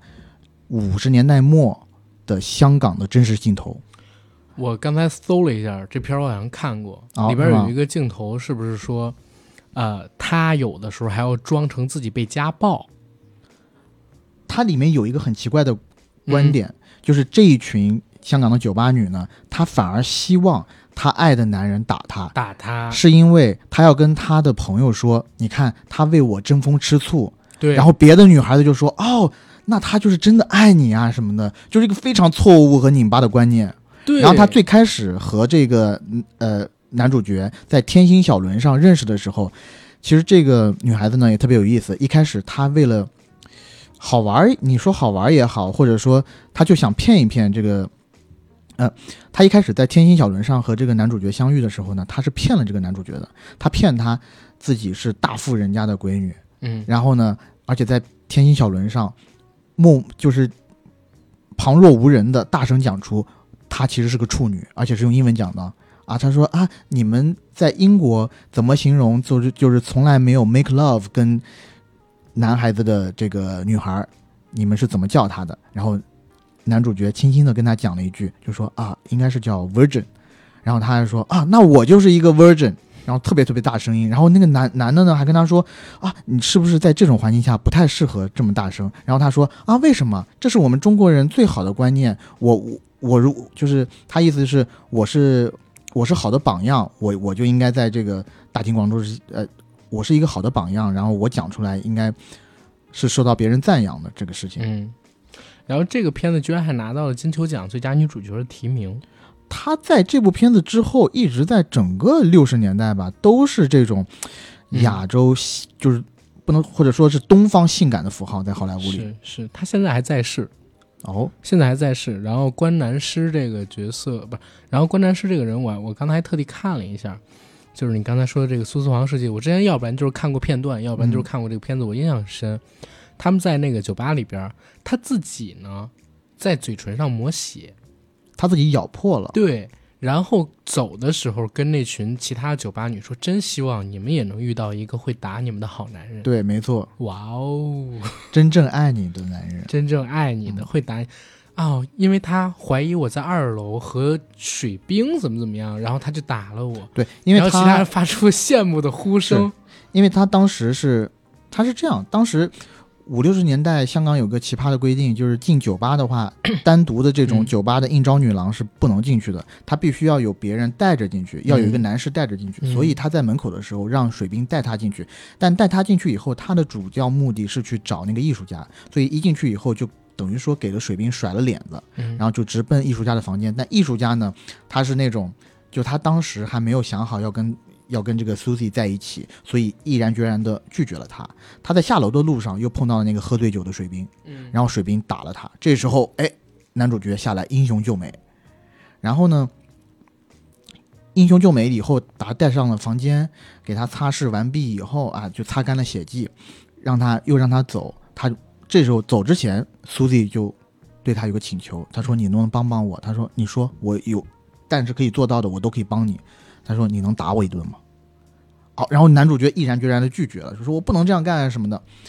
但是 Susie 自己有自己的嗯，这个主张嘛然后他就下楼的时候就自己又咬破了嘴唇，然后抹了血，就是发生了你刚才那一幕、嗯啊，告诉大家啊，其实就是我男人争风吃醋啊什么的。是这一块的印象是在我们亚洲的女孩对白人男性的那种，对，就是一见倾心，嗯。然后就爱上了，疯狂的爱上。但是最后对。他脱离那个苦海，就包括，呃，我觉得这一点确实有一点写到，就是因为他其实是有个小孩的，他住在香港的棚户区，男主角之前一直不知道他住在哪里，他有一次尾随女的，呃，有一次他尾随女主角进到棚户区以后，才发现啊，他有一个小孩，而这个小孩呢，是之前他当一招小姐的时候，跟某一位香港的官员一夜情产下的孩子。嗯，很明显，香港那些大富人家，他不可能要这样的一个私生子的嘛。是但是因为这个 Susie 呢，她非常的心地善良，她要自己养这个孩子。然后我觉得啦，在当时那个年代，大概率也只有外国人会不 care 这一切，嗯，说我爱你，然后我也爱你的小孩，我要把你带回去。但是很不幸，在影片的结尾，因为呃台风，然后山洪爆发，山洪爆发，这个小孩呢被压死了，就是他那个房房屋垮塌了，小孩被压死在房屋底下。然后影片最后的结尾是，其实它里面前后有两个扣，就是扣的挺好的。首先是当 Susie 见到男主角之后，简单的攀谈了一段时间以后，他发现了男主角有一个介绍信，叫 Introduction Letter。这个东西是干嘛的呢？是当时的某一个大老板，就是写给他的，让他到香港方便找工作用的。然后这个呢，就是等于说没有没有什么文化的女主角就记下了这一个介绍信的用途。她说啊，就好羡慕你有这个介绍信。然后最后他小孩不是死了吗？小孩死了以后，他在寺庙里让这个男主角帮他的死去的小孩写了一封介绍信，就是阴间的介绍信，就希望他下辈子或者是在地府阴间也可以畅行无阻。啊，就这一段我觉得还是蛮感动的。但是呢，因为他完了这段以后，男女主角就携手一起迈向新的人生了，所以我觉得他的这个情绪变化的稍微有点大。但是你要想在一九六零年代可以有这样的处理，我觉得很不错了。是。然后跟苏斯黄的世界相比，我觉得到后面亚裔的这种女性角色，嗯在好莱坞电影里边形象其实也慢慢的开始出现有一些转变。呃，其实到后面有一两个嗯呃女生，但是当然她的电影我没有太看过啊。嗯就是譬如讲，嗯、有一个叫小咪姐的知名影星嗯哼，啊，她的名字叫李丽华，曾于一九五零年代去好莱坞拍片。你不知道李丽华吗？我没有看过他的电影她是成龙的干妈，啊，你她是成龙的干妈成龙的干妈李丽华。啊？然后我是我不知是道上海三四十年代四大明星之一，四大女星之一，跟她在阮玲玉齐名啊啊，她和阮玲玉齐名吗？啊！她从阮玲玉那个年代活下来的，我不知道哎。而且她还拿过金马奖，演的金马奖的应该是《扬子江风云》，后来一直演到两千零八年，前两年才去世。她在五十年代的时候就在好莱坞很出名了，演了很多的戏。然后你刚才提到的卢燕也是，然后除了他们李丽华当时在好莱坞就很出名吗？很出名，她演舞女什么的，嗯艳绝好莱坞，有这么一个称号。OK，对，呃，就是他成龙跟他演那个戏是哪个？好像是《秦香莲》吧，还是那个，还还是那个那个那个梁山伯与朱丽叶，不是，还是梁山伯与祝英台，反正就是成龙在那唱“快穿西服把天地白”，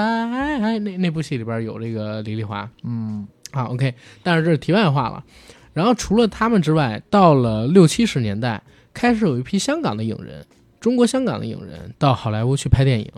比如说王宇，他其实当时在好莱坞还有澳大利亚拍了很多的 B 级片，这块儿就不得不提到李小龙了，对吧？然后整个李小龙应该是给现如今为止，嗯，好莱坞留下的最强的中国符号跟文化输出的痕迹了。对，对而且我觉得他是比较独一无二的，就是你说之后的成龙什么的，因为他的所有的电影，就是成龙所有电影里面，他的喜剧元素还是很浓的，嗯。消解掉了一部分他英雄的形象。是，但李小龙的电影里面，他就是个顶个的大英雄。对，嗯，这个我觉得，我其实在这几天你咱们要做这个节目的时候，我想了想，还真的不太多，就没有。几乎没有。像李连杰什么的话，他的角色都有的是正亦正亦邪的。不，而且李连杰演的第一部嗯《致命武器四》就是大反派，嗯，《狼犬丹尼》那部片子，我觉得那才叫辱华。呃，狼犬丹尼，但是你把那个角色放在那个故事里头的话，就还好。啊，是对，但是的我的意思是讲，如果他让他做一个呃百分之百意义上的英雄的话，其实这样的片子可能在国美国市场是没有太多票房回收的。对它只有《宇宙通缉令》什么的，那个是个惨败的票房惨败嗯对的、票房惨败的例子。然后游侠也失败了，对，呃，好像只有《致命罗密欧》当时票房是成了，还有《龙之吻》。嗯对，反而李连杰的片子就是成的很少啊。成龙的话跟那个李小龙最大不同就是他是有喜剧，确实是消解了很多。但是成龙其实也输出了更另外一种形象，就是中国人的幽默形象。其实我觉得这个到了后期，就现在这个时代，其实蛮还是蛮珍贵的。嗯，但是都没有李小龙那个开创意义大了。是李小龙是真正告诉你，哦，中国人不是好欺负的，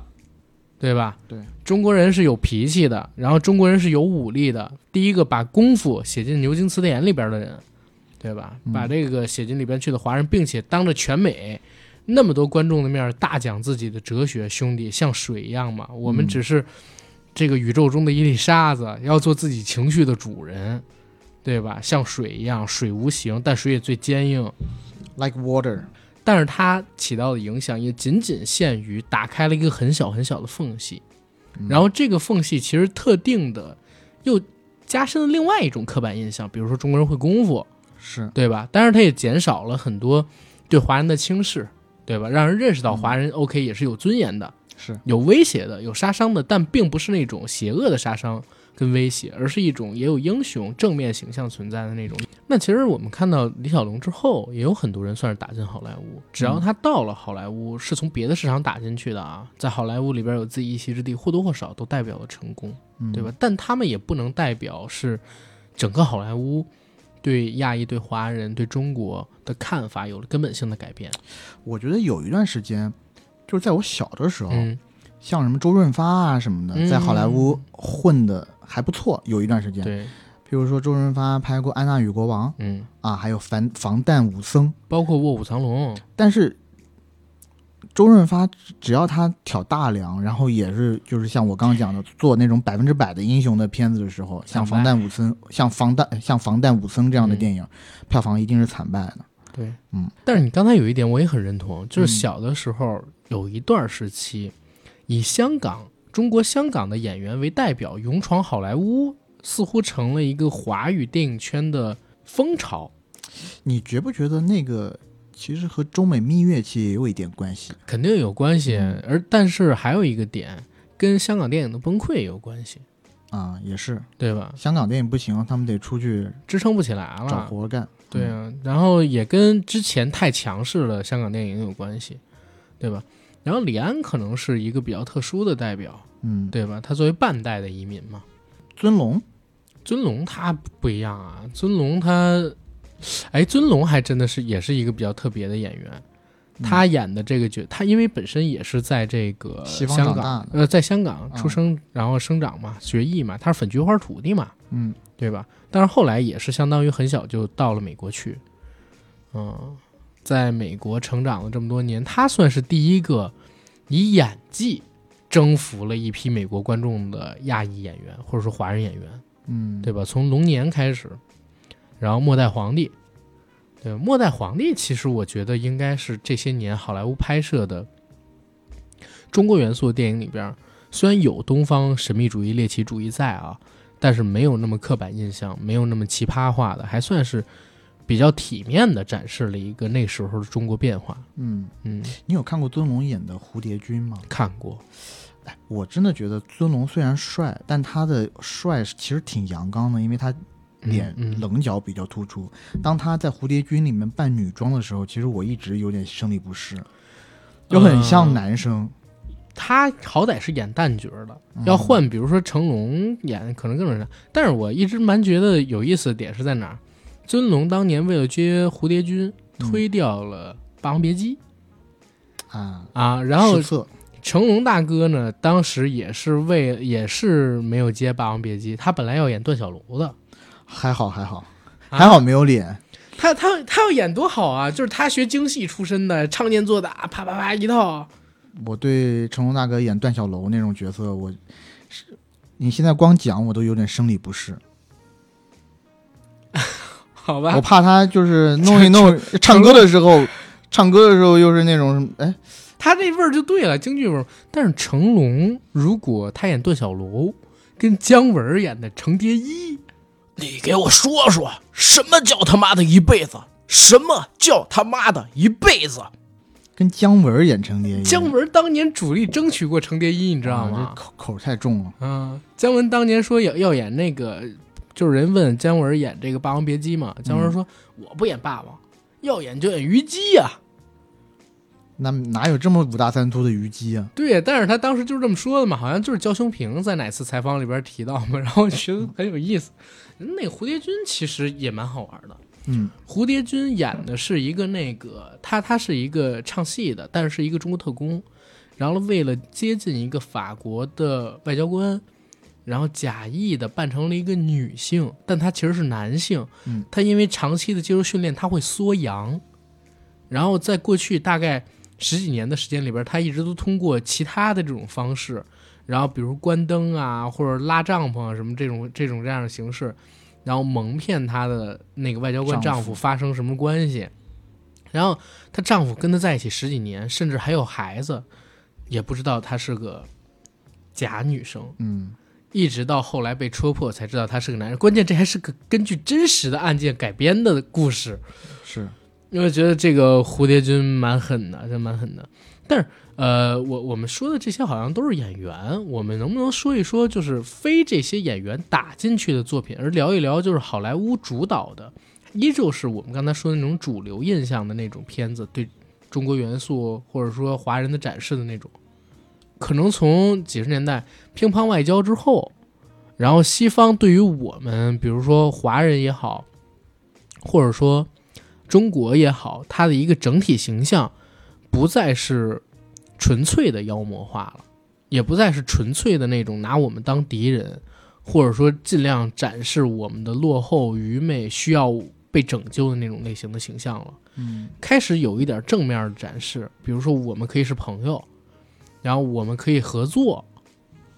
对这种情况，一直到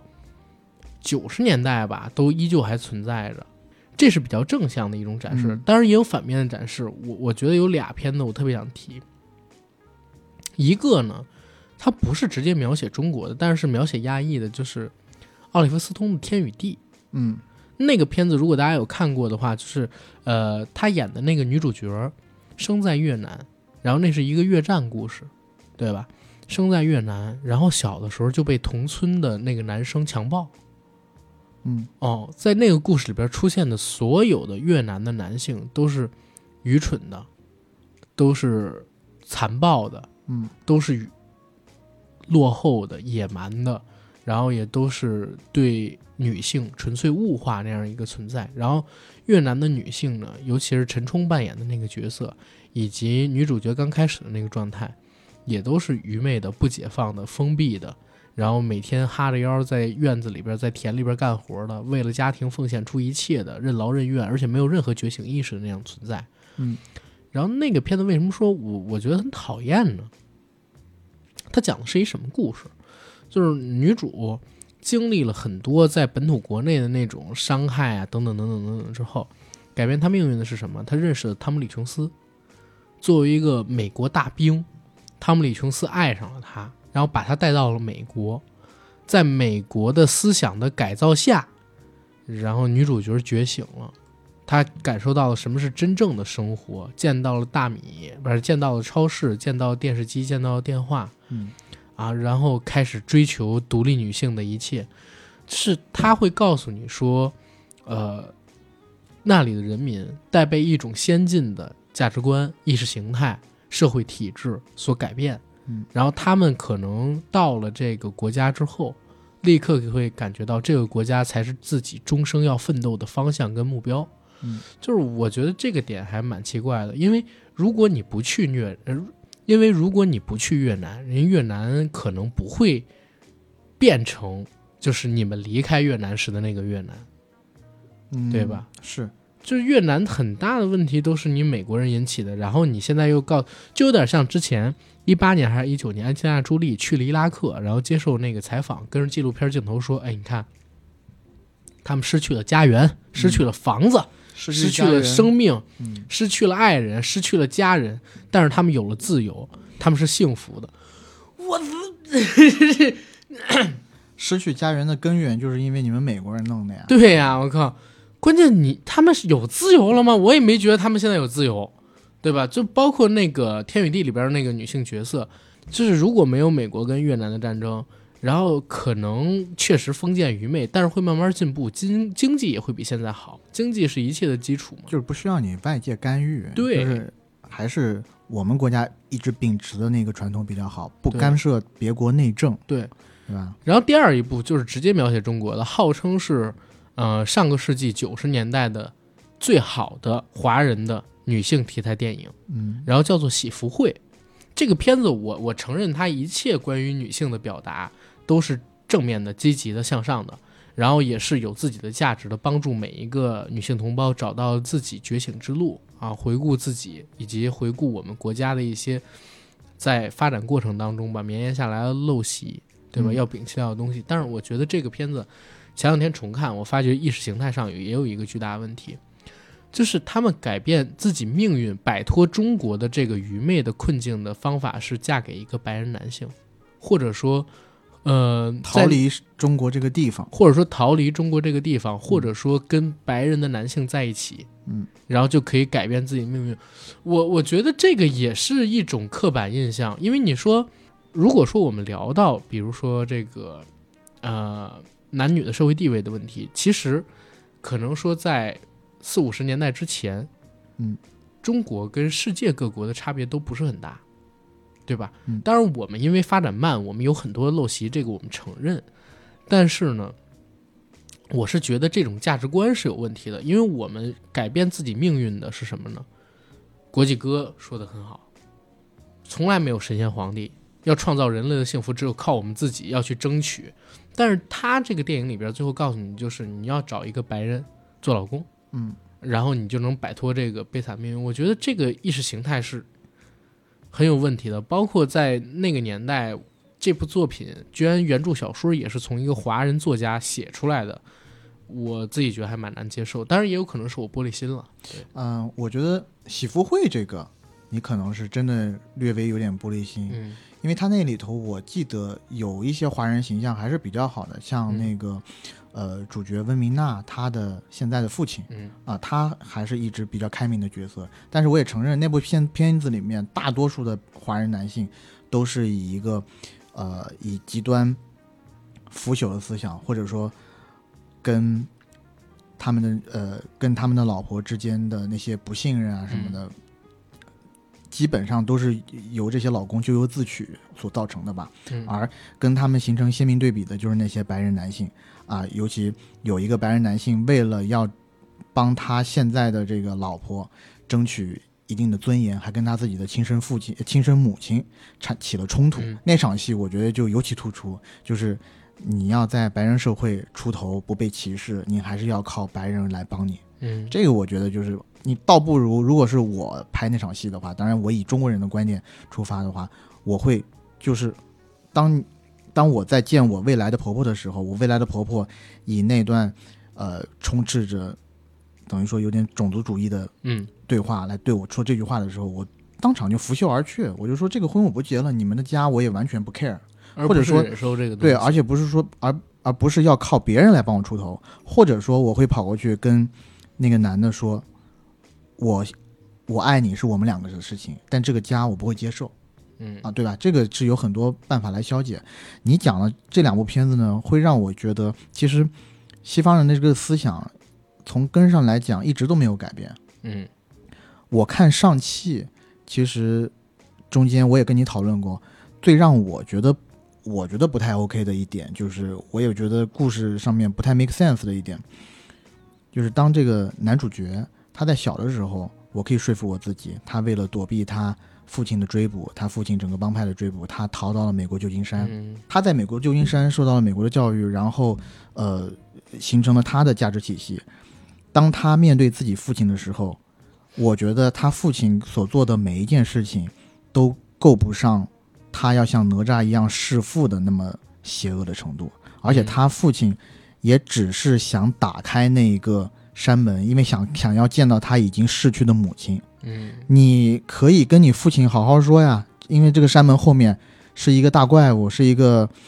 你如果把它放出来的话，它可能就是要毁天灭地了，对吧？嗯你可以跟你父亲讲这个话，但他是怎么讲的？他说：“我为了我现在要呃，我现在唯一的方法阻止他的方法就是把他杀了。我觉得这个就很可笑，而且他在故事的最后，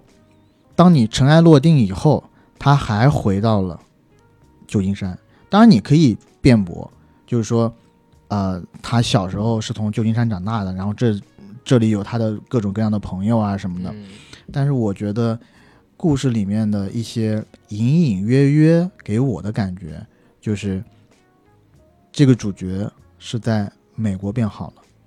就是他受到了美国的这种正确的价值观，嗯然后回，然后也只有那个地区可以给他自由，真正的心灵的宁静。类似。嗯所以我觉得这个片子在国内上不了，除了编号的问题，可能还有这个浅层的意识形态的问题，因为这个其实是和我们国家这几年的大大外宣是背道而驰的。包括在这部电影里边，你看得到澳门，你看不到中国，就是你只能看到就是我们的外边城市，你看不到真正的大陆人，对你也看不到大陆的城市的景色，就是他对于中国的形象还停留在九十年代。那个时候，我就是老外描写一些中国元素的时候，会经常用香港的东西，嗯，知道吧？或者说澳门的东西，他还停留在那个意识形态里边，我觉得实在是太落伍了。然后关于喜福会这一块儿，其实刚才也已经说完了，就喜福会里边描写的这个中国还是比较落后的。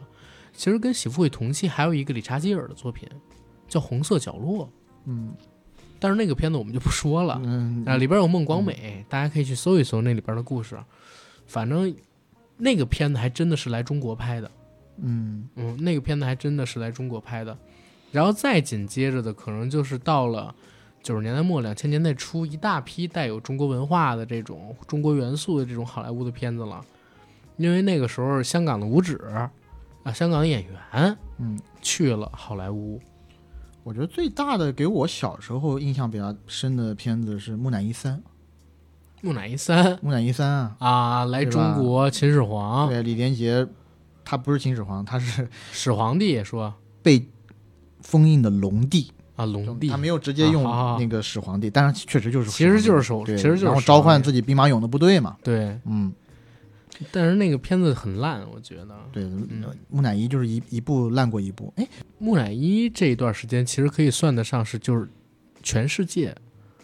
加速交流、加速融合，大家走出去，中国走出去，对嗯全球化这样一个大背景下的一个作品的代表了。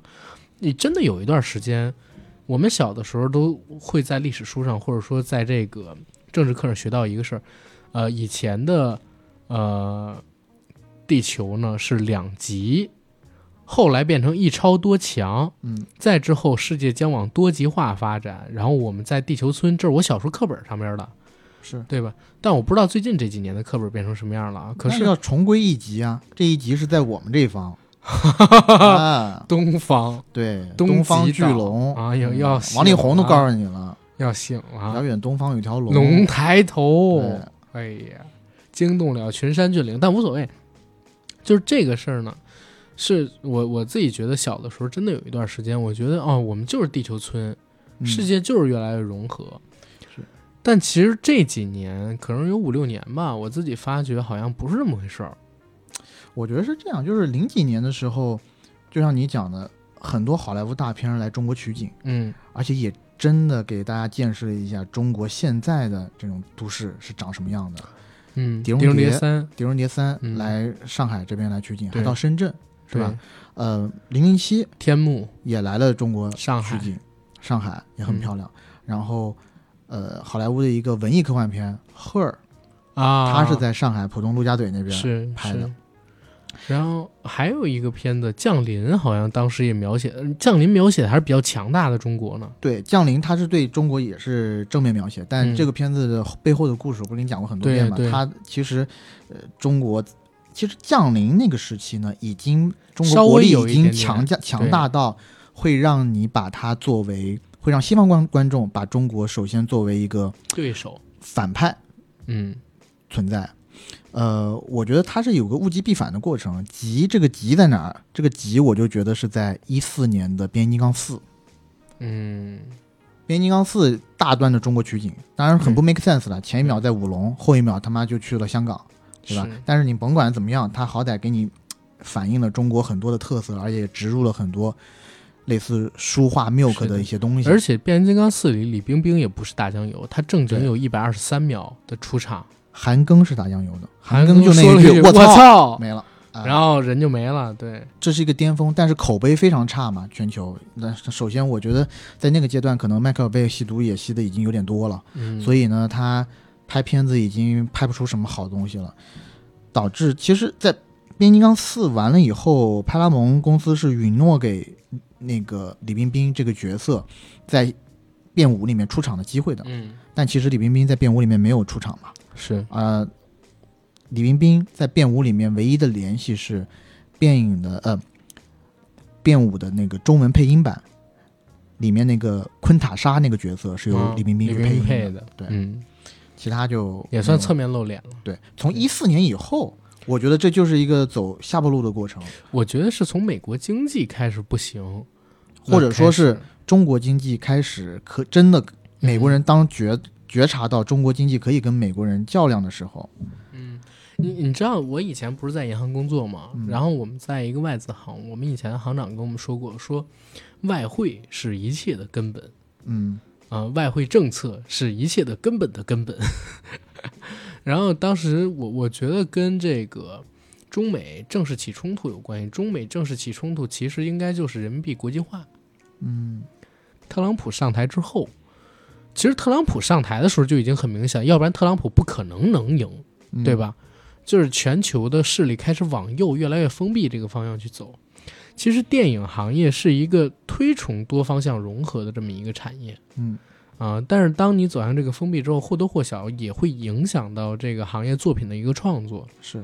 嗯我觉，得呃，就是一零年代初的时候，我刚刚不是提了那个变形金刚四嘛，嗯在之前其实我有一部很喜欢的电影，就是二零一二。嗯二零一二里面其实也是集中展现了一下中国的国力的，嗯，对吧？然后虽然也是有点刻板印象了，就是中国西藏那边就是鸟语花香，对吧？然后世外桃源，没有鸟，没有花儿，呃，就是反正世外桃源吧，嗯那是唯一一个因为地势高可以存活下来的地方。然后嗯中国人也是唯一一个可以在短时间内建造出这么多方舟的国家，所以它是嗯。全人类最后的希望，全人类得靠中国人才能活下来。嗯、这个同样的呢，也是地心引力，其实里面其实也有，嗯。就是桑德拉布洛克他们也不是天宫。被天宫一号，包括火星救援，对，也有中国人的出现。我们是救的嘛，嗯，那个时候，但是那都是几年前的事儿，是，再往后就真的，嗯、其实我自己看到那个，其实我自己看到，呃，我我有一个特别喜欢的情景喜剧，嗯叫是美国的，叫《副总统》（Weep），是一个女生，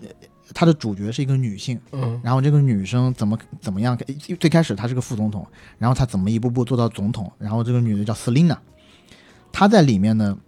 我记得是在从四五年前开始，就她大概到第三季、第四季的时候，里面就有直接的镜头讲，因为它是个情景喜剧嘛，反正也无所谓。但是呢，你可以某种程度上反映出来，当时美国至少是文艺界对于中国嗯形象的编排。是，就是这个副总统，呃，就当时瑟琳娜已经是总统了，她接受了几个就是中国政府的官员的，不管是金权贿选啊，不管是直接这些大公司或者是中国政府的授意，嗯去篡改了一些在那个电视剧里面美国的一些法律，就是那个电视剧里面啥意思呢？就是其实美国很多操蛋的这种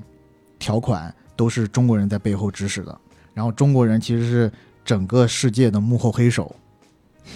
啊。像这个也在那个呃之前我们聊过的《太空部队》那部情景喜剧里面也有展现嘛，是，就是斯蒂夫·卡瑞尔演的那个太空将军然后从旁边找来很多钱，好不容易发射了一个卫星上太空，结果呢，卫星飞了没一半儿，哎，就飘过了一个巨大的中国空间站，嗯从中国空间站里面伸出了一个机械臂，把美国卫星的太阳电池给剪掉了。对，它在那里边是有的，但是我我又想到一个问题，呃，就是在这样的一个情景下，嗯我不知道，因为现在大家势力都越来越靠右嘛，大家都越来越封闭啊，然后其实“政治正确”这个词。它是因为你实际上有点越来越封闭，所以才越来越被人提起来。嗯对不对？嗯，就是它其实是一个挤压力的外弹作用的一个显示。如果你不存在这个东西，它为什么会被展示出来呢？对，它就是此地无银三百两。对，就是你其实越严重，它越强势。你就比如说，这就相当于有有个朋友，他他呢要表示他自己对同性恋群体的这种呃 一视同仁，想到一块儿去了。然后呢，他在有一次聚会的时候跟我们俩坐在一起，然后指着阿甘说：“阿甘，放心，我不歧视你，我从来不觉得同性恋是一种病。不是”哦，是指你旁边的人是吧放？屁，他话也不是这么说的，他是指着旁边那人说：“说你放心，你是同性恋，我也不歧视你。啊对对对，我当时跟 AD 我俩听完，我我当时就愣在当场，就因为他这种话讲出来呢，如果你是在外企的话，你这个话要是被录音，你可能都可以被 fire 掉。不是他只有当觉得这东西它不是一个正常正常的事情，才会说，哪怕你是，我也不。就这两个前定语在这一加，定海神针一样，你知道吗？我我跟就标签住了。不敢不敢说话，因为嗯。旁边坐的那哥们儿人是啊，我们俩一在这儿说，我说你有病啊你，我靠，这什么意思？他他都没觉得自己有问题，是是是，这是这当然是中国的传统直男了。笑死我了，当时那个事儿。但是真的，我我觉得，因为大家越来越靠右，然后越来越有这种意识形态，才会导致政治正确越来越多的被提起。越是此地无银三百两，大家就越觉得你有事儿嘛，是，对吧？嗯，然后在这种情景下，就开始有一批亚裔的描写自己的、为自己博取音量的这个作品出现了。嗯比较有代表性的应该是最近的两部、三部吧，《摘金奇缘》。嗯呃，别告诉他，然后可能还有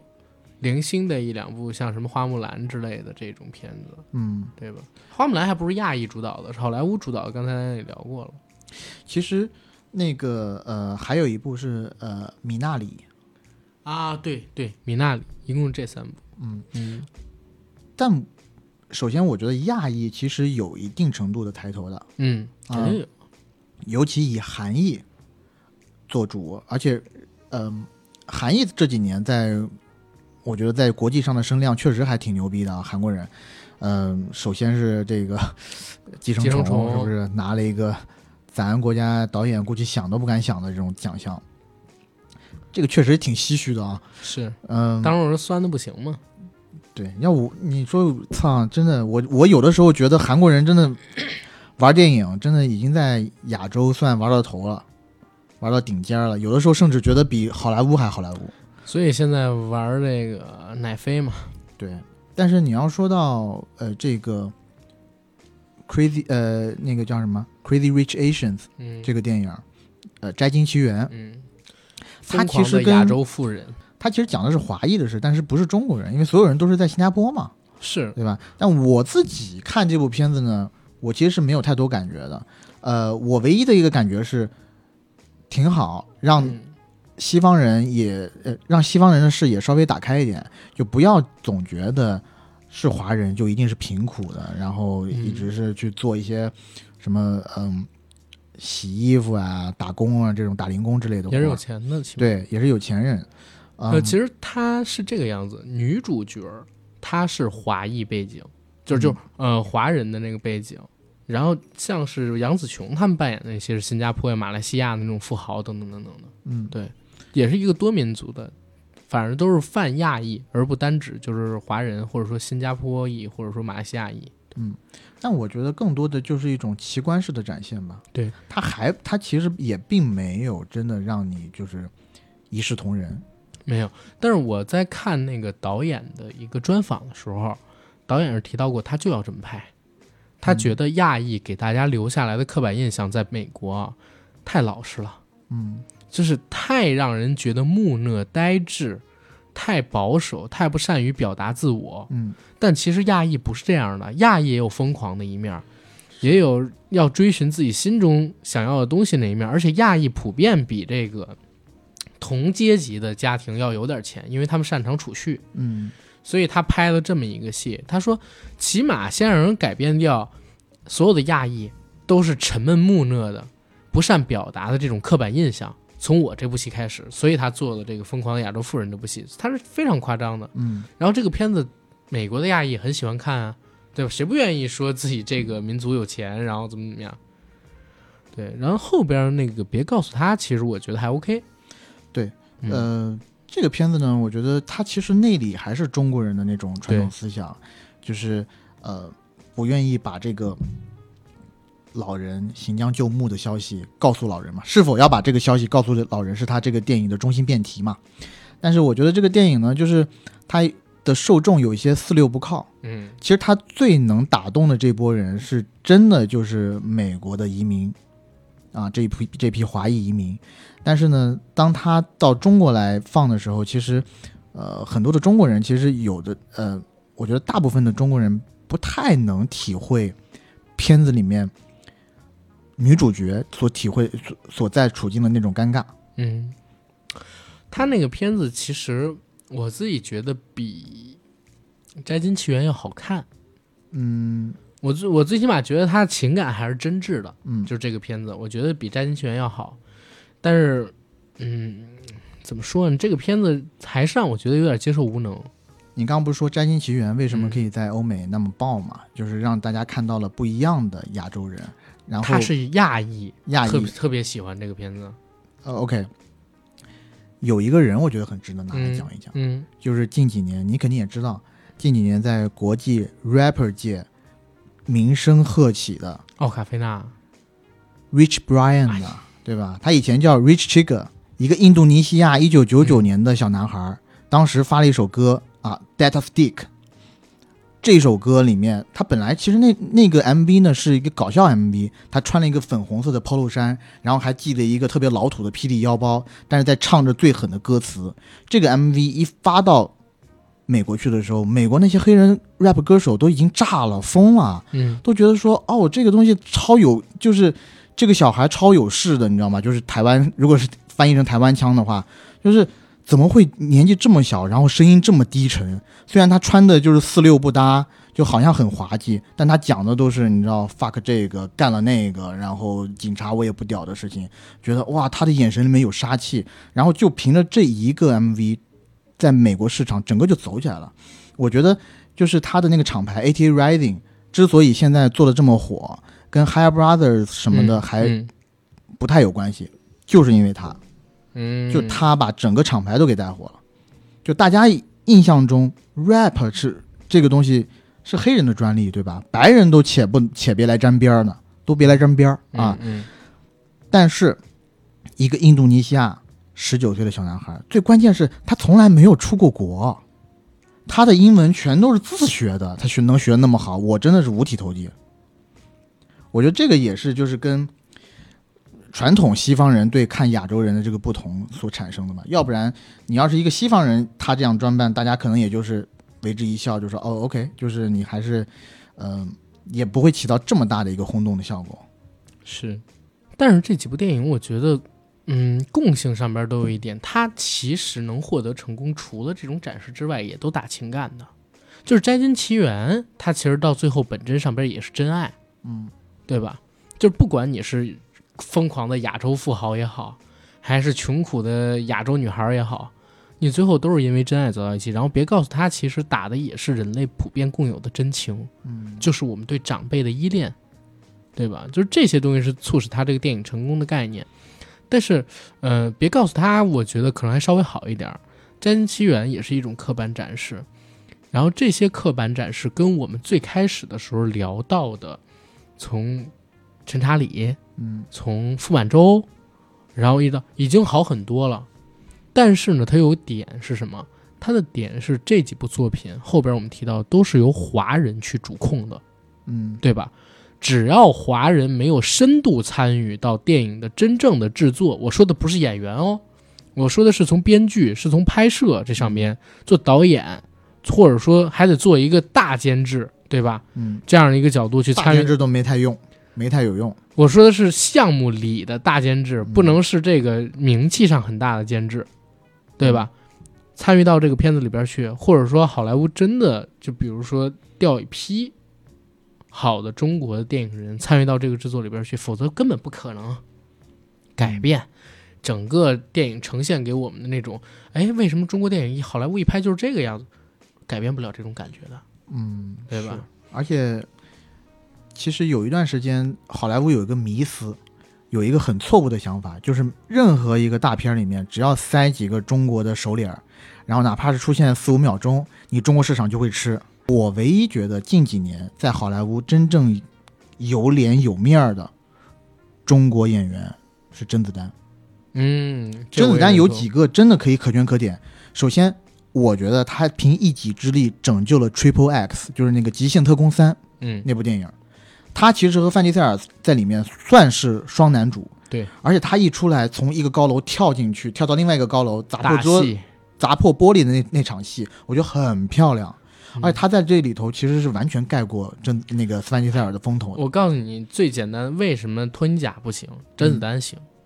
托尼贾没有五指天赋，啊，甄子丹有五指天赋，他的那一套班底是吧？不是，就他自己也行，他自己会设计，他不是光会打。托尼贾打了两部之后没有新动作了，甄子丹不是，甄子丹又是一个好的武术导演，又是一个好演员，嗯，他自己给自己拍，只要还能打得动，就他就会很出彩。对。然后我记得那个《极限特工三》完了以后，他还拍了《星球大战》的一个外传。对，他在里面演的是那个盲盲侠。他是原力敏感者，嗯，原力使用者可以用原力，原力敏感者是可以感应到原力，但使用不了，但也可以做很多事儿。对他和姜文的那段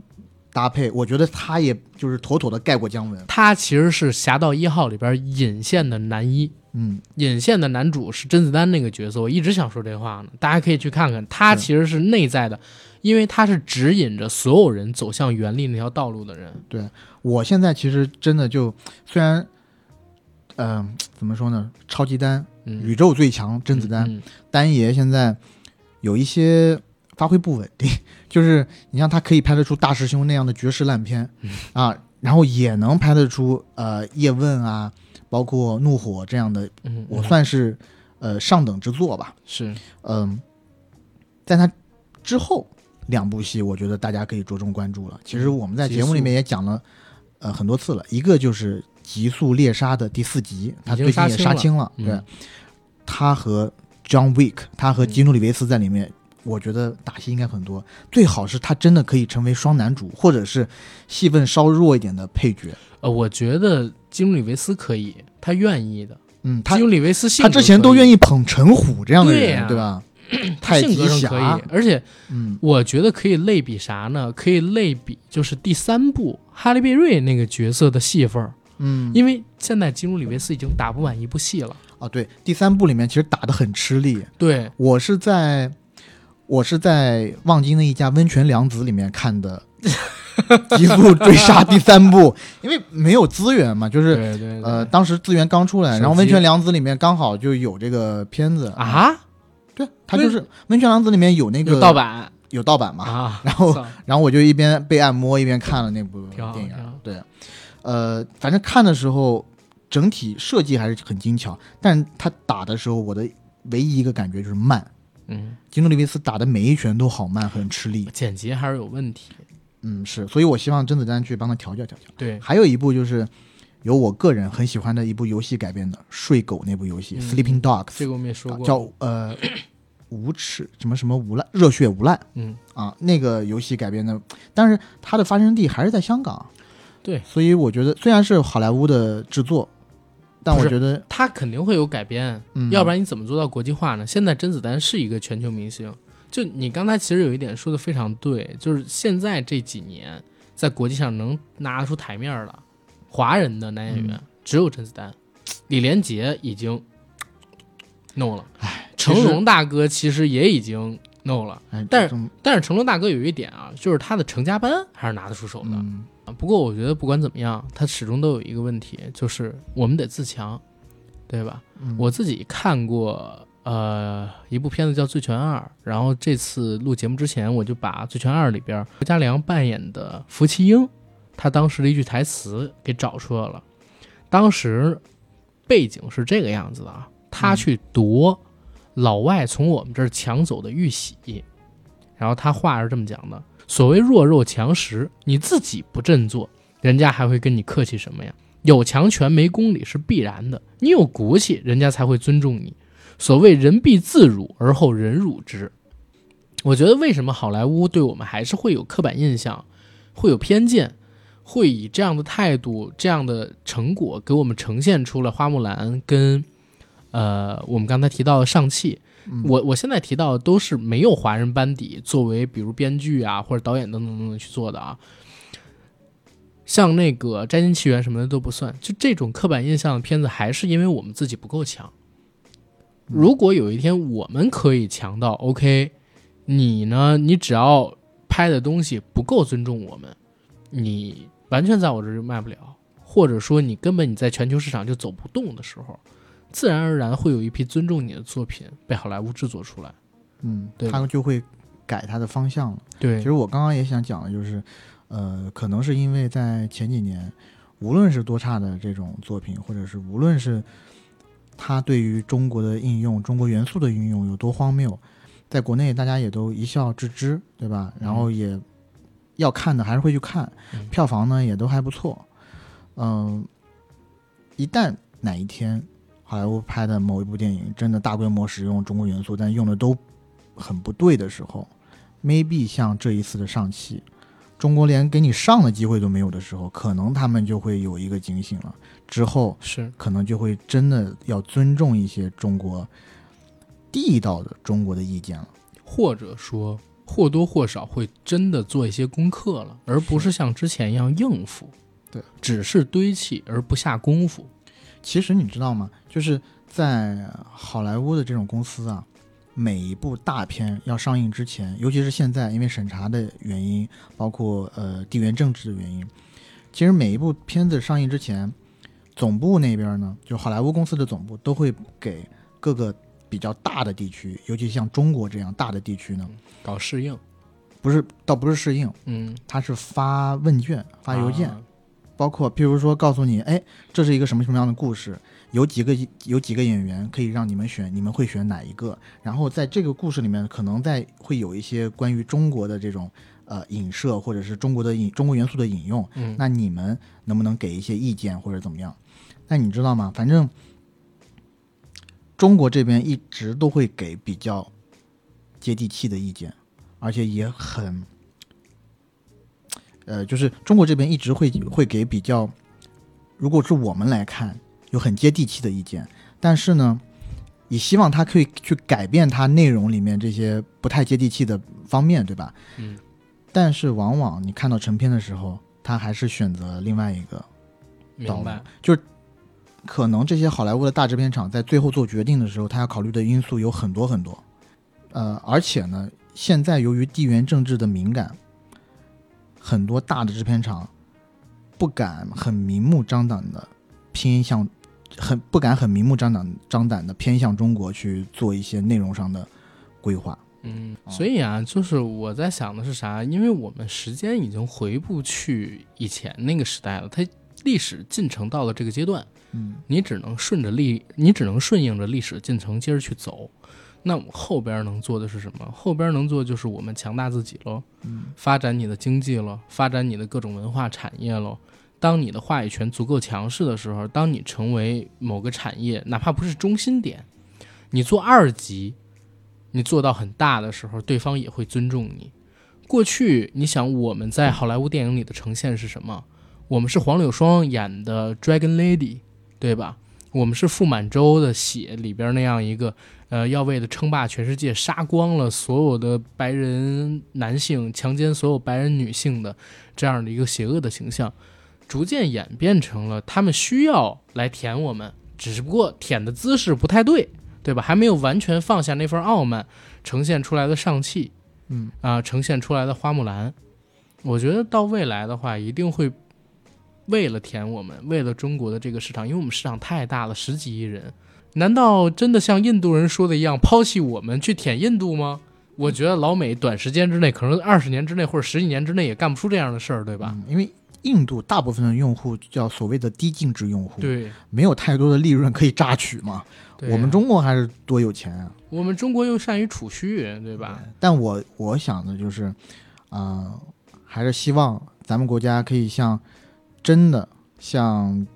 之前颁布的“十四五”的电影规划里面，呃，之前颁布的“十四五”中国电影发展规划里面讲的一样，二零三五年的时候，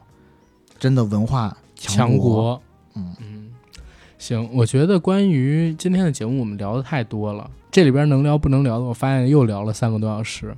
结尾我做个广告吧，我们的节目硬核电台已经在全网各大播客平台同步播出，欢迎各位收听、订阅、点赞、打赏、转发我们，欢迎各位加我们的群，群管理员呢是 J A C K I E L Y G T，加他好友就可以拉您进群。如果您是北京、上海、广州、深圳的听众呢，也可以单独告诉他你所在的城市，这样的话我们拉群拉的更方便。这些信息我会写在我们本期节目的附属栏里。然后也感谢我们本期节目的金主爸爸，对吧？一物未来科技品牌。